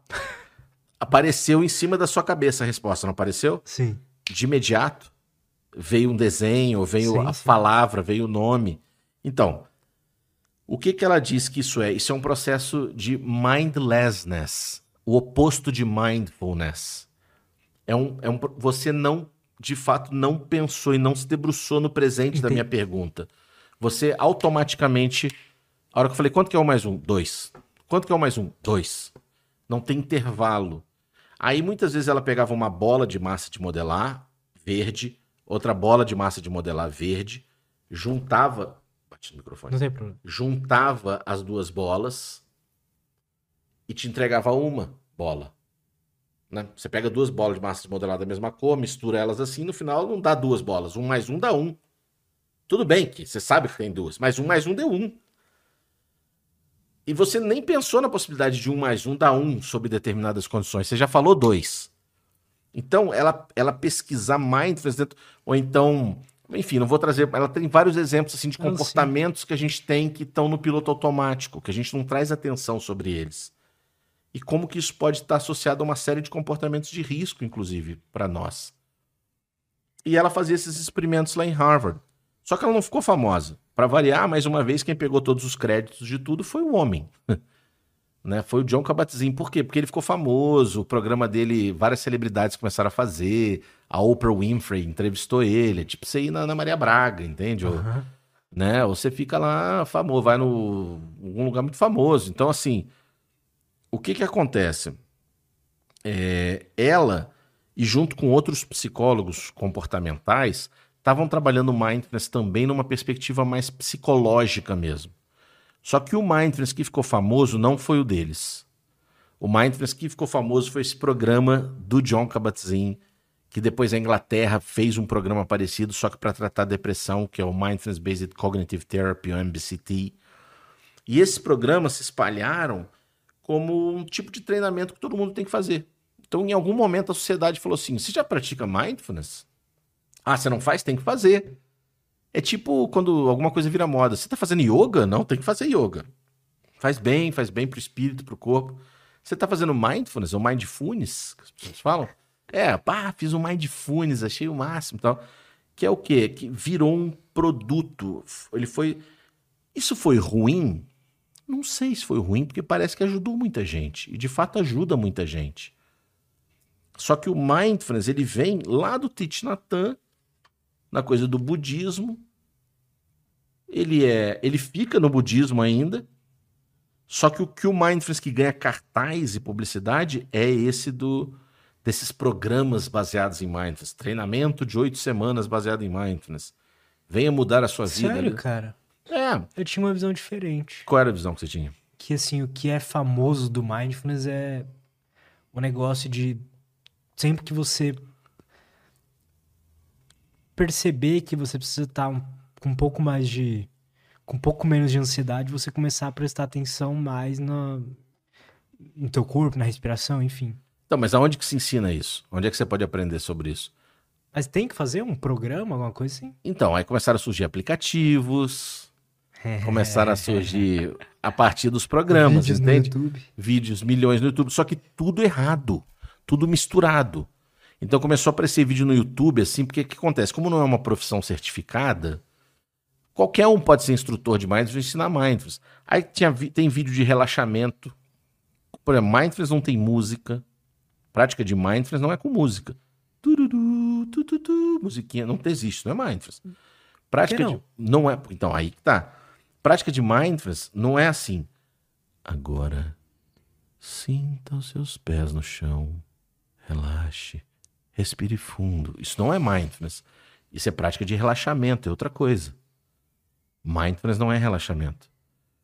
Mindfulness não tem música, não tem luz apagada, não tem nada. Mindfulness é um estado de atenção plena, ou do organismo sobre ele mesmo, ou do organismo sobre algo. Se eu começo a falar assim com você, Lutz, e com a audiência, cara, você não vai ficar com atenção, você vai dormir. Porque eu vou estar falando. Presta atenção na respiração, sentindo o ar entrando e saindo. Agora, se eu começar a falar com você assim, vamos agora ajustar o nosso corpo na cadeira, prestar atenção nos pés no chão, peso do corpo na cadeira. É diferente de eu começar a falar assim. O YouTube virou um balaio de gatos, terra de ninguém. Você escreve mindfulness lá, sai de tudo. Sai relaxamento misturado com som de baleia no oceano, com a gente que é da psicologia sabe, ah, deveria saber, né? Porque os psicólogos, psicólogas também não sabem. Eu tenho um treinamento para profissionais de psicologia exatamente porque os profissionais de psicologia não sabem o que, que é mindfulness. Eles não sabem a diferença de mindfulness para relaxamento, para o que, que é. Virou uma entidade só. Mindfulness virou um tipo de meditação que é para relaxar, o que é para prestar atenção em qualquer coisa, entendeu? O objetivo do mindfulness não é relaxar, então. Não. Não. Não é relaxar. E qual é? É ter lucidez sobre a experiência que está acontecendo com você no momento presente. Para quê? Porque a partir do momento que você, a partir do momento em que você tem lucidez do que está acontecendo contigo, você consegue manejar o que está acontecendo contigo. Por exemplo, muitas vezes a gente tem raiva. Só que a raiva é uma experiência muito. Você pega fogo. Você, você, ela, é, ela gera reatividade, a raiva. Ela é uma coisa que você perde a lucidez. Então você pega a garrafa e joga. Plá! Você fala uma coisa que no fundo não é o que você gostaria de falar. Porque a raiva tem essa qualidade que é muito humana, mas é intoxicante também. E o que, que é o mindfulness? É você, por exemplo, poder experimentar a raiva, tá com a raiva, e poder perceber o que, que a raiva faz no seu corpo. Ela aumenta a batida do coração, a mão esquenta ou esfria. Ela, ela é, é trazer um pouco mais de, de, de lucidez para o que está presente. Porque, quanto, porque olha só, se eu tenho lucidez do que está presente, eu consigo manejar, eu consigo ter uma reação. Então, se eu estou no trânsito, alguém me fecha, e geralmente minha reação, minha reatividade seria meter a mão na buzina, ir atrás do cara, botar o dedo para fora do vidro, xingar, e de repente eu ia, podia bater o carro, ou o cara podia sair do carro e dar um tiro em mim, ou eu podia, sei lá, ter um ataque cardíaco. Eu percebo que eu tô com raiva, então alguém que pratica mindfulness há bastante tempo, pratica mesmo percebe que tá com raiva, fica puto, mas cria um intervalo. Então, ao invés da pessoa ser tomada pela raiva, que é quando você tá misturado, tá misturado, você cria um intervalo. Você cria um intervalo. E nesse intervalo você fala: caralho, eu tô puto, eu tô querendo abaixar o vidro, eu tô querendo meter a mão na buzina. Mas eu não vou fazer isso.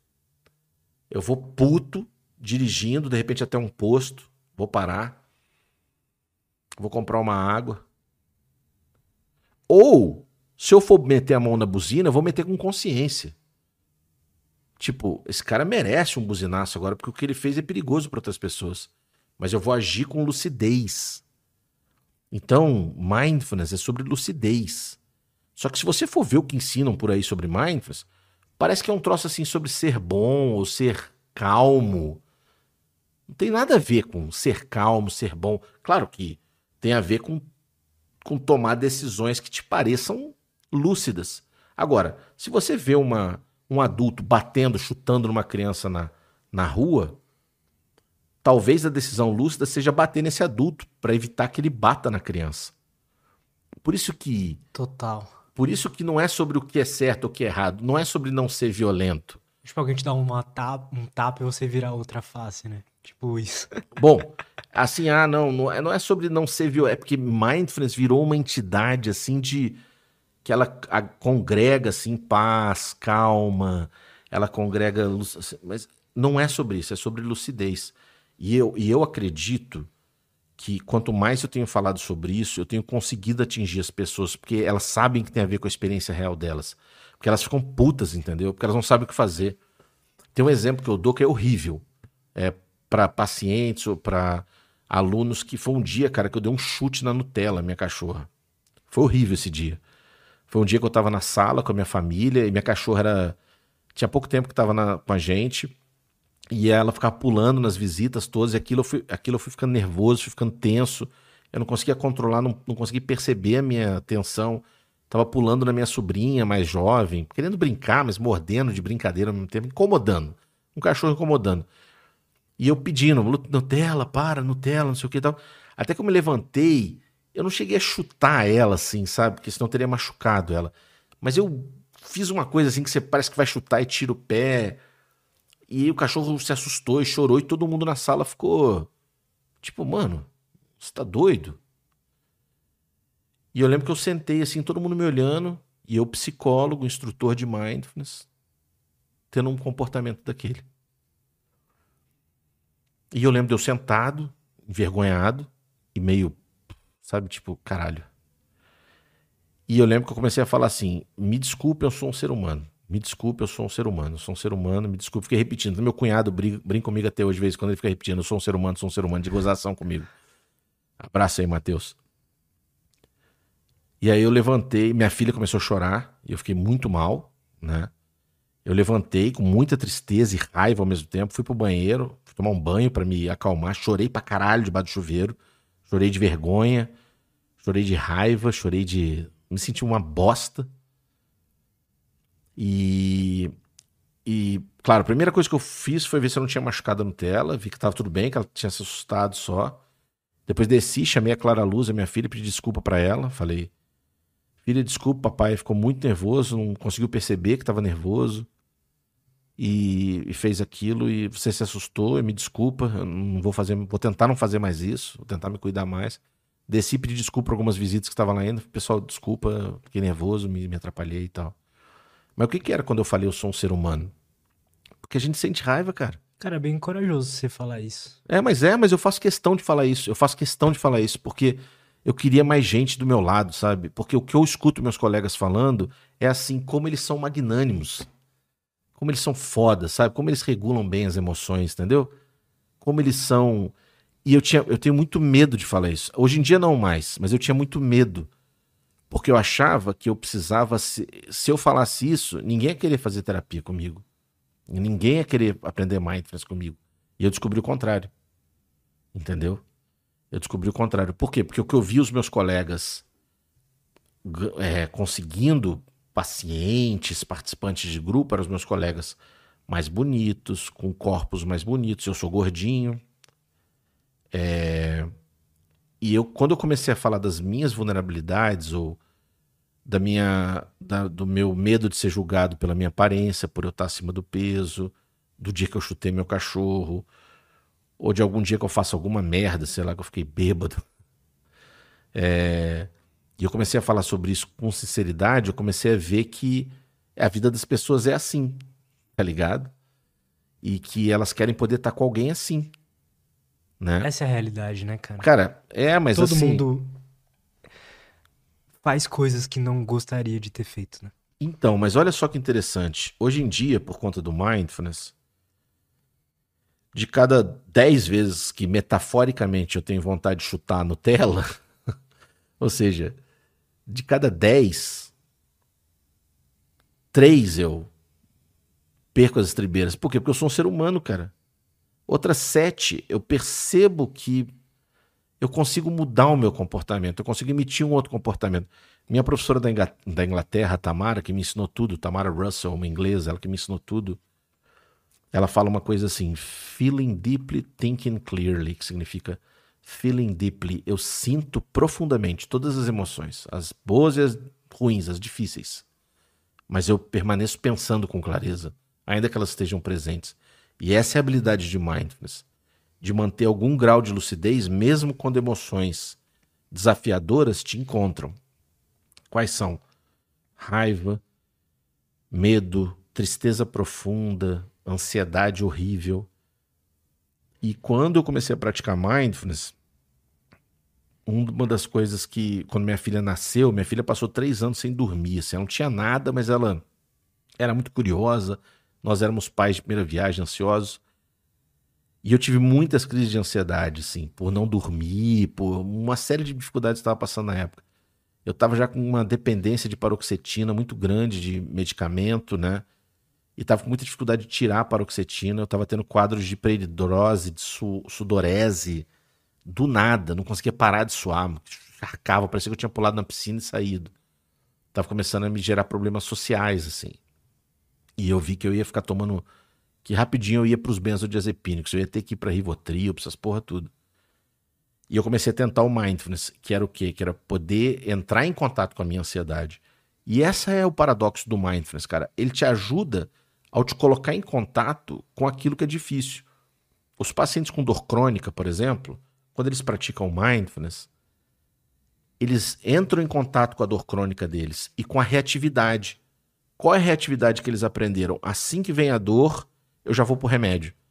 Só que os remédios para dor, esses opioides, eles têm um ciclo maluco assim que você precisa sempre estar tá aumentando a dose ou mudando. É horrível. E lá fora isso é um problema muito grande, né? Cara, é, não, lá fora é usado até né? para outras coisas, né? Mas o paciente com dor crônica, e o que, que o Mindfulness ajuda na dor crônica? A pessoa conhecer melhor a dor dela, o processo de dor, a reatividade ao redor da dor. E ela começa a achar outros caminhos de manejar a dor que não impedem que ela sinta dor, mas que ajudam a suavizar. Ou seja, a melhora da dor ocorreu por entrar em contato lúcido com a dor. No meu caso da minha ansiedade é a mesma coisa. Quanto mais eu, eu descobri como funciona a minha ansiedade, quais eram os gatilhos, como o meu corpo reagia, como que eu me comportava. Mas para isso eu tive que ficar com a minha ansiedade. Por tive... que isso? A gente sabe o mecanismo? É um mecanismo de exposição, né? De habituação, né? Então, assim, você.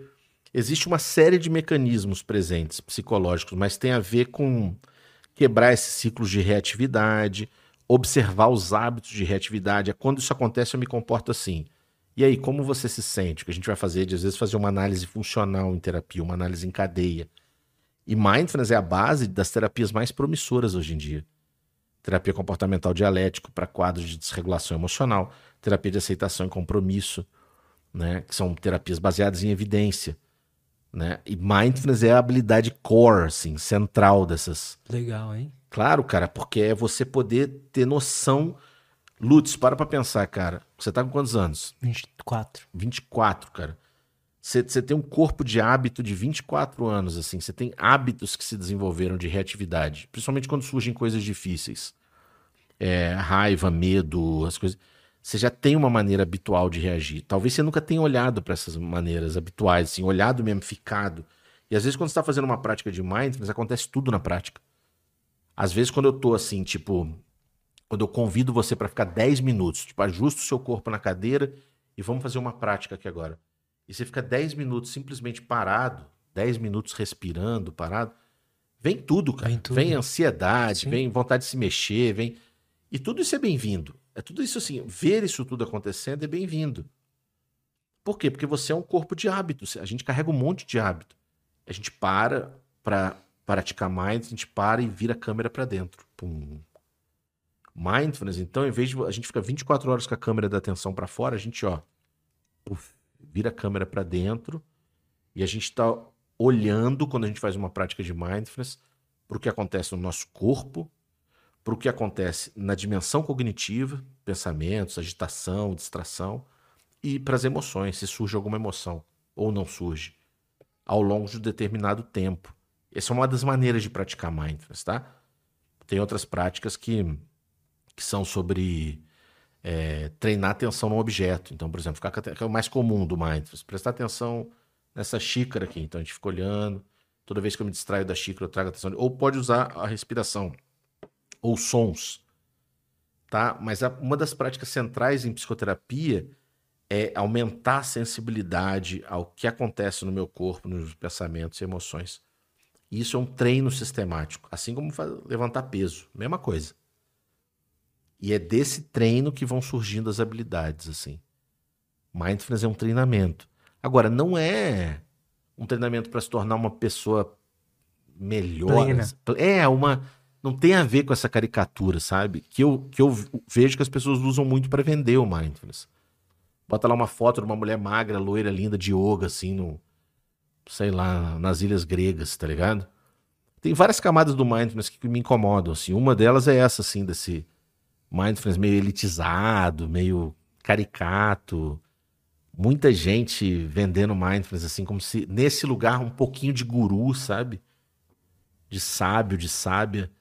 Eu acho isso uma de uma falcatrua, isso, cara. É um bando de gente igual eu, assim, cara. Eu sou um cara comum, cara. Eu tenho uma filha, um cachorro, dois gatos, uma mulher, e de vez em quando eu piro, surto, pago meus boletos. Eu tenho raiva, na verdade, de, de guru, mano. Eu tenho uma raiva. E olha, eu nunca, nenhum guru nunca me fez mal. Nunca. Particularmente para mim. Mas eu acho um lugar que o mindfulness vai rapidinho. Rapidinho. Tem colegas meus que são assim. Vários. Opa, vai no Instagram deles pra você ver. Vai lá. Olá, tudo bem? Tô aqui para ti, não sei o quê. A vida da pessoa é toda cagada, mano. Pessoa cheia de problema. Normal, como qualquer outra pessoa, né? Mas parece que há um esforço enorme de, de evitar isso. E eu tenho colegas até que ensinam, assim, meio budistas, na hora de eles ensinarem, entendeu? Do tipo. Todos os dias o sol nasce. Sorria. Tipo, hã? É, ou bota no meio da coisa, bota uns ensinamentos, sabe? agradeça, não sei o quê. Que vira uma mistura de oponopono com mindfulness, com. Tudo bem, acho que todo mundo tem que ter lugar para.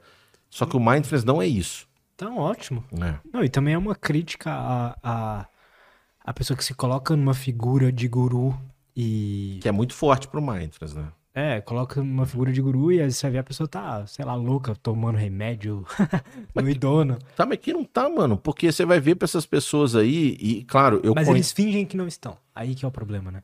É, eu não sei se é finge ou então se cria uma, cria uma ideia, assim, a respeito de si, sabe? E o que que acontece? Muitos alunos e alunas meus hoje em dia já passaram por várias dessas pessoas. Então eu sei porque eu tô desde o início do mindfulness. Então tem muito instrutor, instrutor de mindfulness abusivo. Abusivo, abuso psicológico, abuso de toda ordem. Tipo seita mesmo.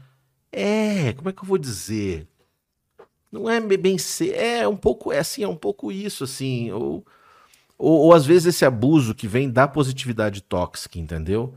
A pessoa às vezes chega até mim com essa ideia assim de quando eu falo que eu chutei o cachorro, a pessoa quase chora, quase fala, então pode. Eu falo, oh, espero que você não chute seu cachorro, mas eu já chutei. Ah, e você é meu professor? Se você quiser. se você quiser. Entende? E eu percebo que às vezes alguns alunos e alunas minhas fazem a mesma coisa comigo também querem me colocar às vezes num lugar. Não, meu guru é melhor que o seu, meu guru é o Tiago. E o Thiago ele é muito melhor porque, inclusive, ele diz que ele é ruim, por isso ele é melhor. Aí eu falo, mano, pode parar, cara. O bom guru, ele é humilde. Então pode. É. pode parar, mano. Pode, pode parar. Vai, vai para outro professor, entende? Porque Mas é isso que um guru humilde falaria. Pois então, mas é que tem que parar. Mas então, mas é preciso parar, é preciso. Eu acho que assim, uma coisa é você inspirar os outros. Provavelmente você pode inspirar alguém, pode ser que eu inspire alguém, tá? Tá? Então, assim, ok, beleza. Mas é que. E claro, as pessoas querem estar nesse lugar também, né? Você não quer estar num lugar onde você é inspirador? Isso não é delicioso? Óbvio. Receber energia. Eu que não quero estar num lugar onde alguém fala, o grande professor de mindfulness aqui, o Thiago, aquele que está acima de todos os outros professores porque ele desvendou todos os outros. Ah, fodão, entendeu? Então, assim, eu, eu sinto que, que o meu papel um pouco hoje é sempre foi esse, mas é é de, de denunciar um pouco também, sabe? De poder falar, mano, vamos trabalhar dentro de um mindfulness real e até convidar os outros instrutores e instrutoras de trabalhar a partir dessa perspectiva também, sabe? Fala sobre as suas misérias, cara. As pessoas vão gostar de você mesmo assim, vão gostar mais de você.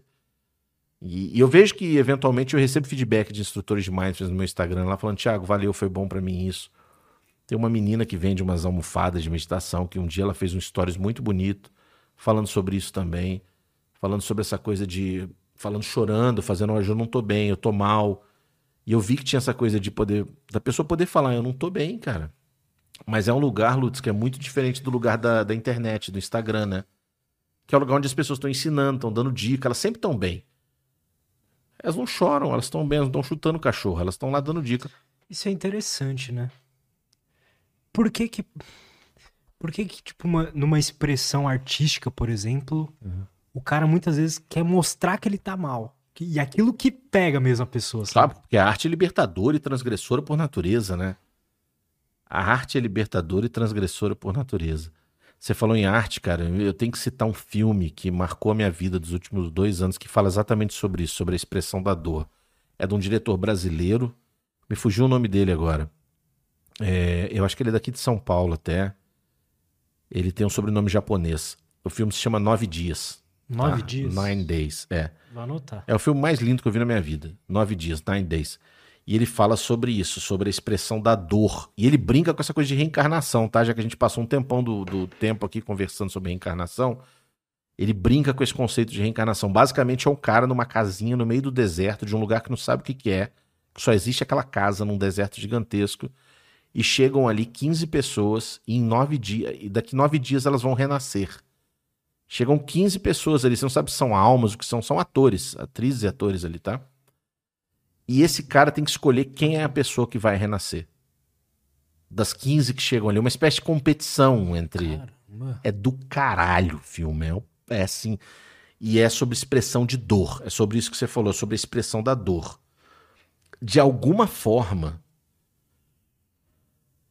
é, de alguma forma, o mindfulness perdeu esse lugar. Eu não sei porquê. Talvez até seja pelo professor John Kabat-Zinn, que ele é o grande modelo. E eu não sei se ele ficou talvez num modelo assim desse. Eu gosto dele, do professor John Kabat-Zinn, mas o quanto caro é pra nós é, você poder contar a história de você chutando o cachorro, entende? Eu acho que tem a ver com isso. A gente tem muito medo de ser julgado, né? Muito medo de ser julgado, sim. Quando a Cara, gente eu fala. tenho. É Eu claro, tenho mano. muito medo. É que eu acho que eu já sofri tanta julgamento, cara. Eu já sofri, assim.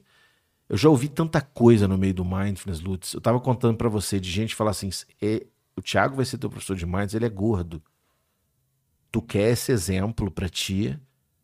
Porque agora tem que imitar os porto-alegrenses. Me desculpa, mas tu quer esse exemplo de pessoa pra ti? E eu tenho uma colega, não vou falar o nome, que é uma super professora de mindfulness também, que é a mesma coisa. Tu vai aprender mindfulness com ela, maconheira da Praia do Rosa, em Santa Catarina. Tu quer aprender mindfulness com alguém que é maconheira. Entende? Tu quer aprender mindfulness com o Thiago. Na época eu tava sem um dente aqui, deixa eu botar uma prótese. Uma pessoa que não tem um dente. Tu quer aprender mindfulness com o Thiago desbocado, que fala palavrão. Ah, vá a merda esse bando de Porto Alegrense que eu tenho raiva. Eu tenho, tem um pessoal lá de Porto Alegre que eu tenho raiva. tenho, tenho raiva. Porque o julgamento é muito pesado. É muito pesado. E, e ele viola esse lugar que Deixa é claro sagrado. que você mora lá. Moro lá em Porto Alegre. Desse lugar que é muito pesado, que é sagrado da humanidade. Esse lugar sagrado que ninguém pode tirar de você nunca.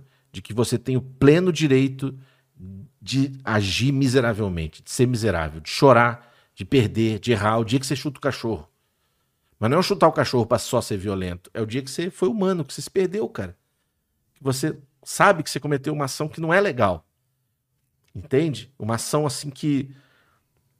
E veja bem, eu não tô falando sobre matar alguém, eu não tô falando sobre isso, eu não tô falando sobre. Eu tô falando aquele dia em que você meio que perdeu um pouquinho pra você mesmo, tá ligado? A pessoa Tô que tá ligado, fazendo sim. dieta e se largou na pizza, tá ligado? E que ela vai ficar mal, e que ela vai sentir raiva dela, às vezes vai se cortar, vai se machucar.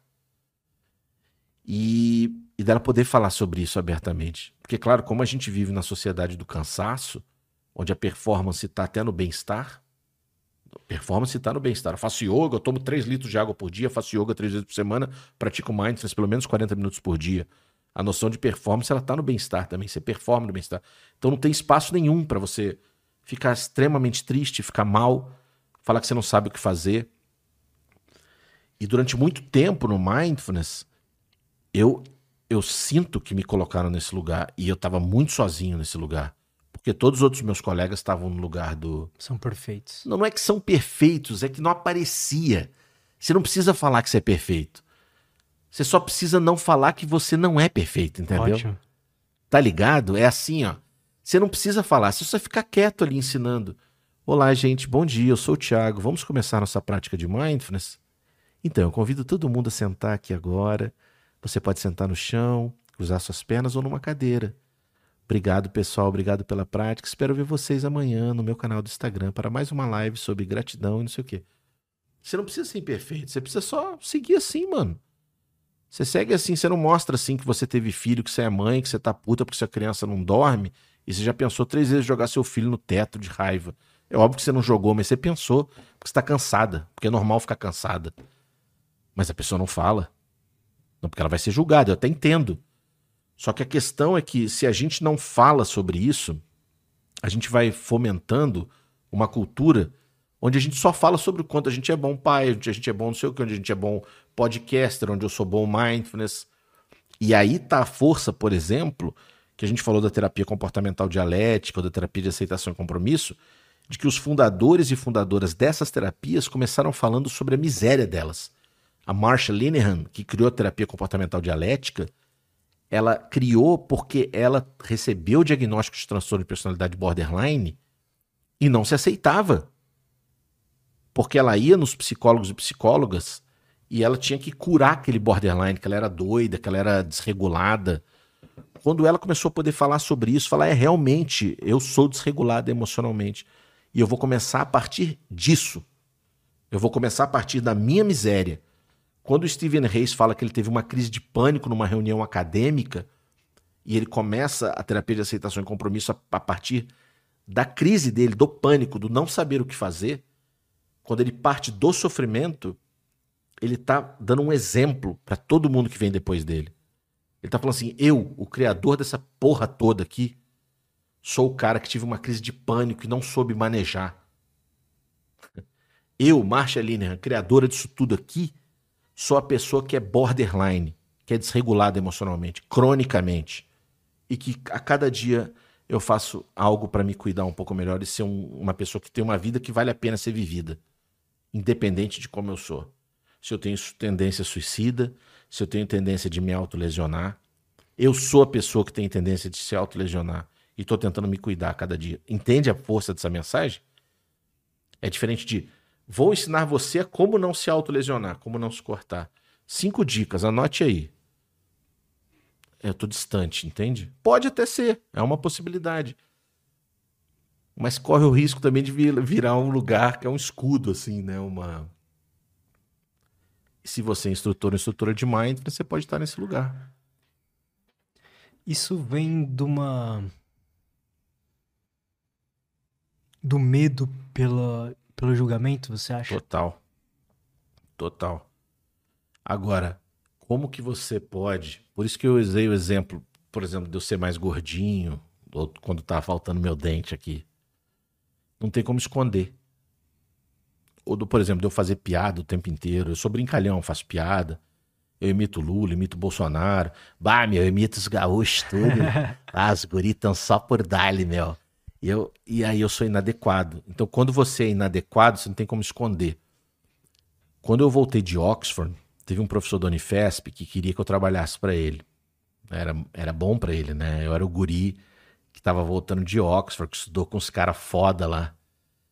E aí ele falou: Tiago, vem aqui para mim avaliar minha formação para ver se tá bom. Vem aqui dar uma olhada. Aí eu falei: tá, eu vou. Só que, cara, eu faço piada o tempo inteiro, eu brinco, eu imito, eu sou inadequado, Lutz. Aí, eu entrei numa sala, tinha acabado a aula de um amigo meu, que inclusive é um cara que tem toda uma postura, um cara muito bom, assim, mas que ele, né, um professor de mindfulness mais sério. E ele tinha acabado de dar uma aula e falou: agora nós vamos para o intervalo. Falou assim. Aí eu entrei brincando na sala, assim, falei, tipo, é hora do lanche, que hora mais feliz, vamos tomar café. Aí uma moça falou assim: Bah, meu, daqui de São Paulo a guria falou: Bah, meu, tá.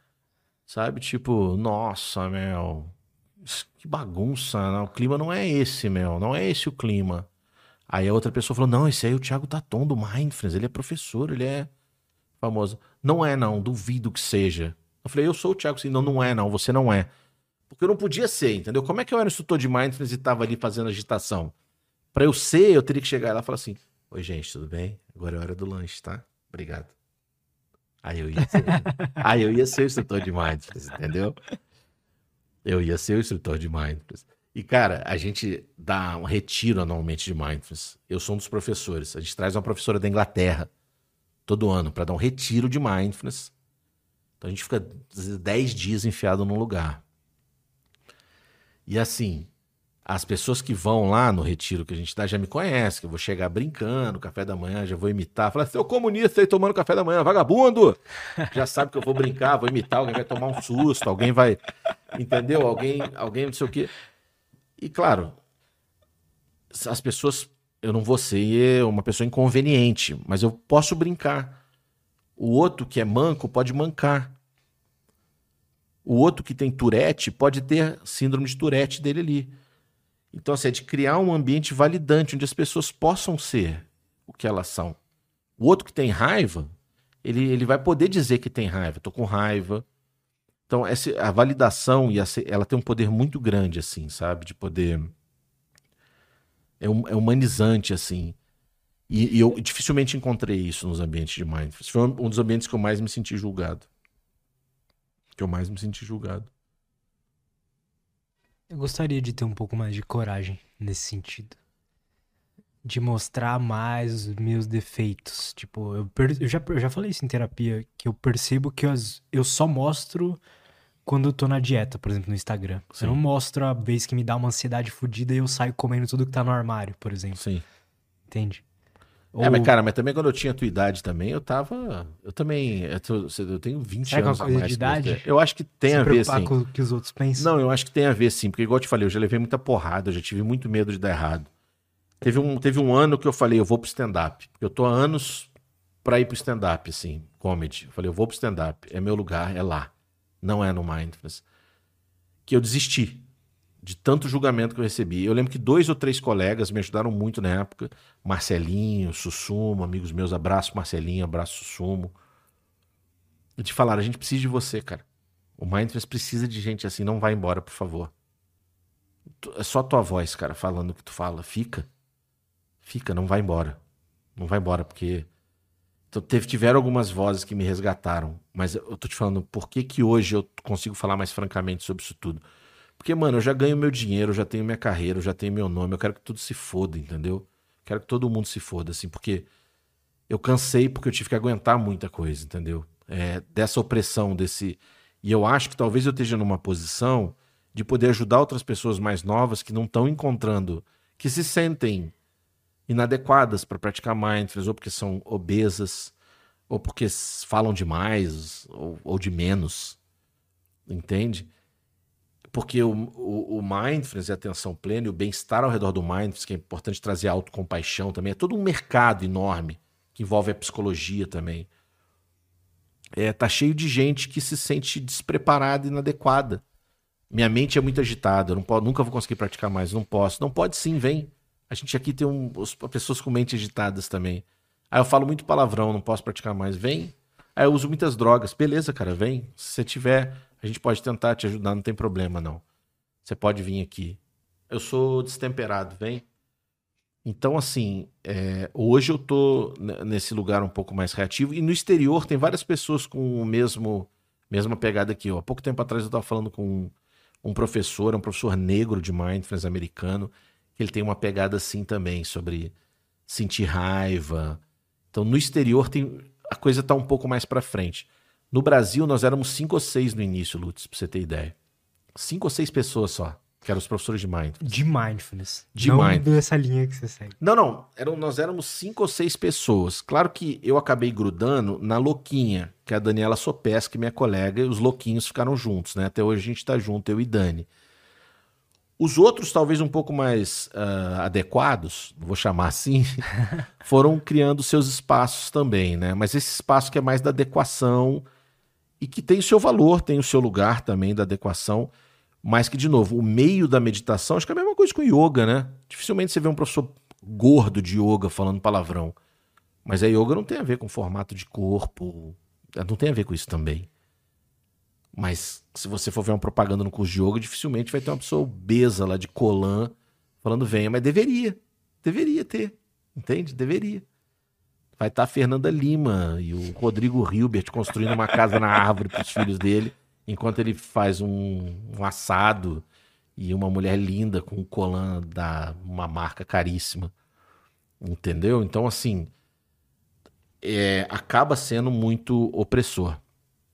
E eu digo isso não só pela minha história, mas pelos alunos que chegam a cada dia até mim, assim, sabe? Claro que tem uns que se revoltam, né? Tem uns tem gente que vai me ouvir e vai ficar puto. Vai falar, ah, esse gordo aí, enchendo o saco, não deve praticar mindfulness porra nenhuma. Isso deve ser uma falcatrua. Porque, enfim, eu tô fazendo um papel de denúncia aqui também. Isso incomoda um monte, né, cara? Isso incomoda um montão. Sábado agora eu vou dar um workshop em São Paulo, aqui, lá em São Paulo, né? E a ideia é um dia, uma manhã, uma tarde, a gente vai praticar mindfulness. Assim, a gente vai praticar mindfulness, a gente vai sentar, vai caminhar, a gente vai se movimentar. Mindfulness na interação. Então tem um exercício muito legal que a gente faz que é o Mindful Chatting, o M-Chat, que é basicamente eu dou um tema, ou você escolhe um tema e a gente tem cinco minutos cada um. Então você fala cinco minutos e eu apenas escuto. Por mais que eu queira interromper, que eu queira comentar, para você que faz um podcast, isso é sensacional. E depois a gente troca. Então, assim, é fala com atenção plena e escuta com atenção plena. O que, que é isso? Quando você está falando, várias vezes eu fico assim, eu, eu penso em te interromper, eu falo assim, ah, eu vou comentar isso. Então, nossa, que legal, fala que legal. Então, eu sequestro a palavra de você. E nesse exercício, eu percebo eu tendo a intenção de fazer isso e eu tento não fazer, só para observar. E quando eu estou falando, tem o mesmo efeito, que é falar com atenção plena. Então eu falo assim: fala sua experiência com Mindfulness cinco minutos. Se você falou em um minuto e você sentiu que acabou, os outros quatro você fica em silêncio. Porque a duração do exercício é cinco minutos. Você não precisa ficar olhando para a cara da pessoa, mas você vai ficar em silêncio. Você consegue não encher linguiça, porque a maioria das pessoas ficam. Elas falaram que tinham que falar em um minuto, e depois elas falam: É, pois é, então, porque na verdade eu falei aquilo, mas já não é mais. Já acabou a atenção plena. Então é um exercício sobre o Legal dia a dia. Isso. Ah, é sobre maneiro. conversar. É, você conversa com, com todo mundo. É do dia a dia. Entende? Então, M-Chat, Mindfulness, conversa e, fala com atenção plena, escuta. Tem um exercício que a gente faz caminhando.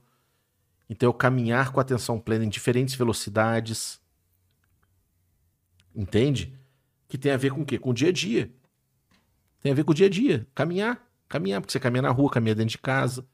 Então a ideia é levar o mindfulness para uma coisa que é super real, trabalhar com lembranças, por exemplo, lembrar de uma cena difícil que aconteceu e ver o que acontece no seu corpo, como é que ativa, se o coração dispara, se a mão sua. Isso é interessante também. Então, e se ficar muito vermelho, sinal vermelho, você poder parar e ir para um canto, sentar e respirar, ação de autocuidado, modelagem de ação de autocuidado, trouxe uma memória, ativou meu corpo, ficou muito, Thiago, ficou muito intenso. Tá, e o que você fez? Eu parei, fui para um canto, respirei, bebi uma água. Por quê? Porque ficou muito, porque eu percebi que ficou muito. Entende? Aí o que, que você fez? Eu me cuidei. Ah, interessante, você se cuidou. Então tem a ver com, é, com coisas que são muito reais, que são muitos do dia a dia. Então mindfulness não é sobre preste atenção na respiração ou os YouTubes, ou os áudios que tem isolados em aplicativos. Ah, fiz um áudio de mindfulness agora. Prática número 10. Escaneamento corporal. Encontre-se um lugar para deitar confortavelmente. Mas isso não é mindfulness. Não é, mas você entende que. é mindfulness. Mas é um troço meio desencaixado da vida, assim, entendeu? Assim. Se você sabe por que, que você está fazendo aquilo, se aquilo está num contexto, tá? É, pode ser que faça um sentido, mas é que virou uma coisa meio. Virou uma pílula. É, virou acha? um troço. É, é tipo eu falar assim, ó. É tipo eu pegar um aplicativo aqui, apertar um botão prática de yoga, saudação ao sol, número um. Aí eu paro ali cinco minutos e fico fazendo saudação ao sol, terminou, eu passei com o meu cachorro. É, é, tem alguma coisa. A yoga não é isso, entende? Tem alguma saquei, coisa. Saquei, saquei, saquei. Você não cria relação com a tua vida real que tá acontecendo. Escaneamento corporal. Aí você deita lá, faz escaneamento corporal, aí, aí, ah, legal, bom, fiz isso aqui, aí sai jogando FIFA, filha da puta, gol, não sei o que e tal. É que.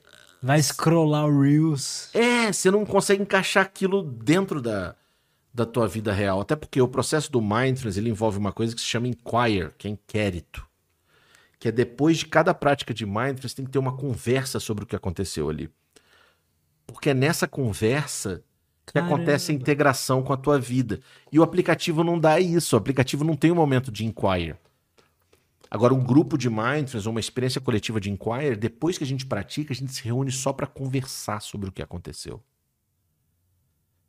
Que é quando você ouve alguém falando assim: Eu tentei sentar para prestar atenção na respiração, como o Thiago falou, e eu fiquei pensando que o Palmeiras está na mesma pontuação do Flamengo, só que o Flamengo, se empatar, o Palmeiras vai ser campeão, mas se o Botafogo ganhar.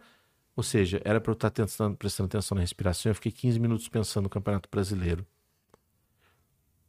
E aí uma outra pessoa olha e fala assim: engraçado, eu não fiquei pensando no Campeonato Brasileiro, mas eu fiquei pensando que eu tenho que fazer compra, porque eu tenho que comprar uma roupa de 15 anos. E de repente as pessoas se reconhecem entre elas. Quando eu faço, geralmente eu fico me culpando. então, mas aí quando alguém, quando alguém, se ouve alguém falando que teve a mesma experiência e o outro que teve a mesma experiência, aí você fala: caralho, mano, a nossa mente é muito louca, nós somos tudo muito louco. E aí quando o professor chega e fala: essa experiência que vocês tiveram é normal, eu já tive várias vezes também essa experiência de tentar prestar atenção em algo e sair. E o que que vocês fizeram? E como é que vocês. E aí, quando vocês perceberam essa mente vagando? Um vai falar, eu me culpei pra caralho. Eu falei, viu, seu imbecil. Ah, a sua foi isso. E você, o que aconteceu? Ah, eu só falei, volta. Aí o outro fala, cara, eu me culpei também, igualzinho você. Você vai criando uma comunidade que é validante de seres em sofrimento que estão querendo se cuidar mas de uma maneira muito real, assim, sabe? É, de você poder, assim, trabalhar a partir da sua própria miséria, que é sair do me julguei, é me sentir péssimo, não conseguir prestar atenção, né? De passar vergonha, assim, de, não, eu fiquei pensando no Campeonato Brasileiro, e as pessoas, nossa, que pessoa é essa, né? Que não sei o quê. E falar, e, e tô com medo de falar isso agora, tô me sentindo que posso ser julgado. Então é um ambiente legal, sacou? Assim, dá para fazer uma coisa muito humana e muito legal com isso.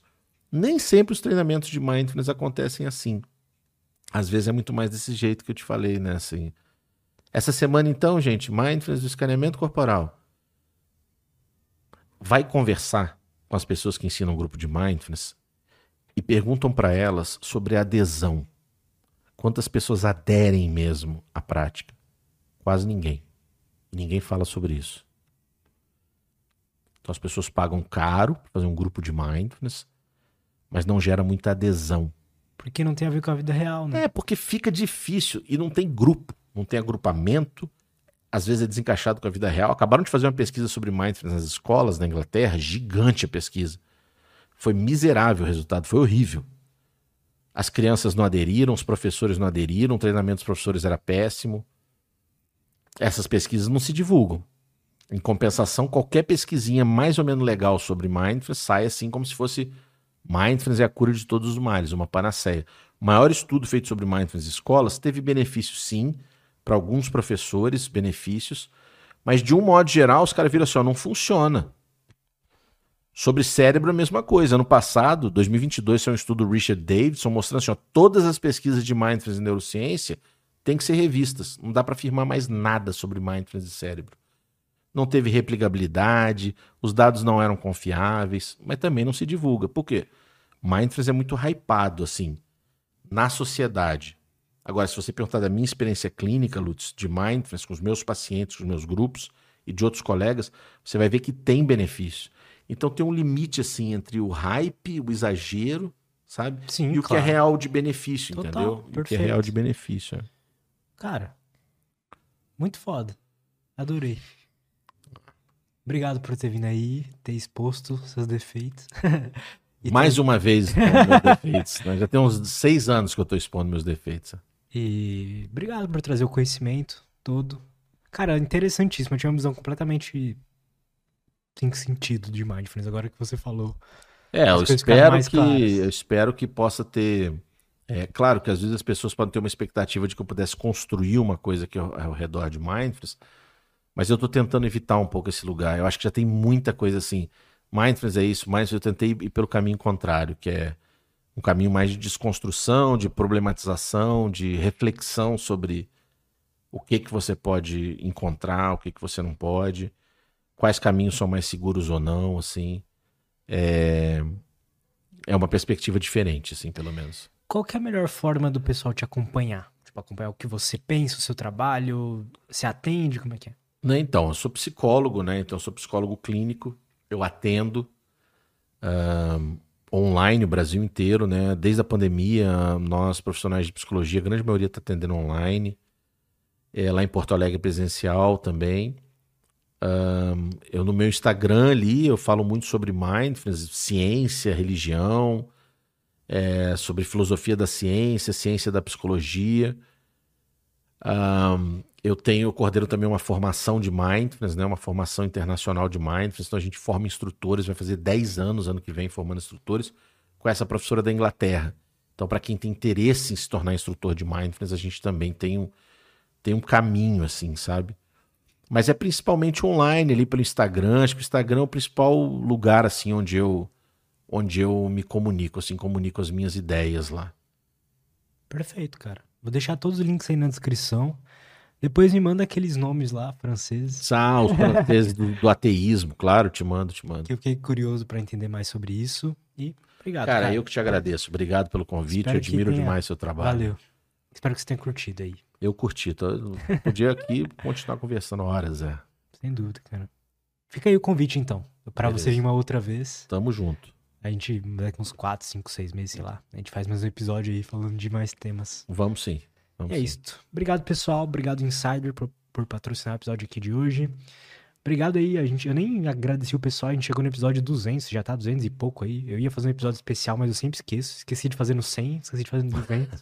Acho que nem vou fazer mais. Tá falando sobre a sua miséria, tá vendo aí, ó, viu? Você falou que não falava, tá falando aí sobre os seus erros, sobre. É... Vou falar ainda mais, nem é porque eu esqueço, é que eu fiquei com preguiça de fazer. Pronto, aí, tá vendo? Tá vendo? É isso aí. Mas eu quero agradecer a todo mundo é. que tá acompanhando a gente, a gente tá crescendo bastante, então é legal poder fazer um conteúdo assim, um pouco mais profundo do que o normal, né? Sim. E ter tanta gente aí acompanhando. Então, obrigado, gente. Valeu. Até a próxima. Tchau, tchau.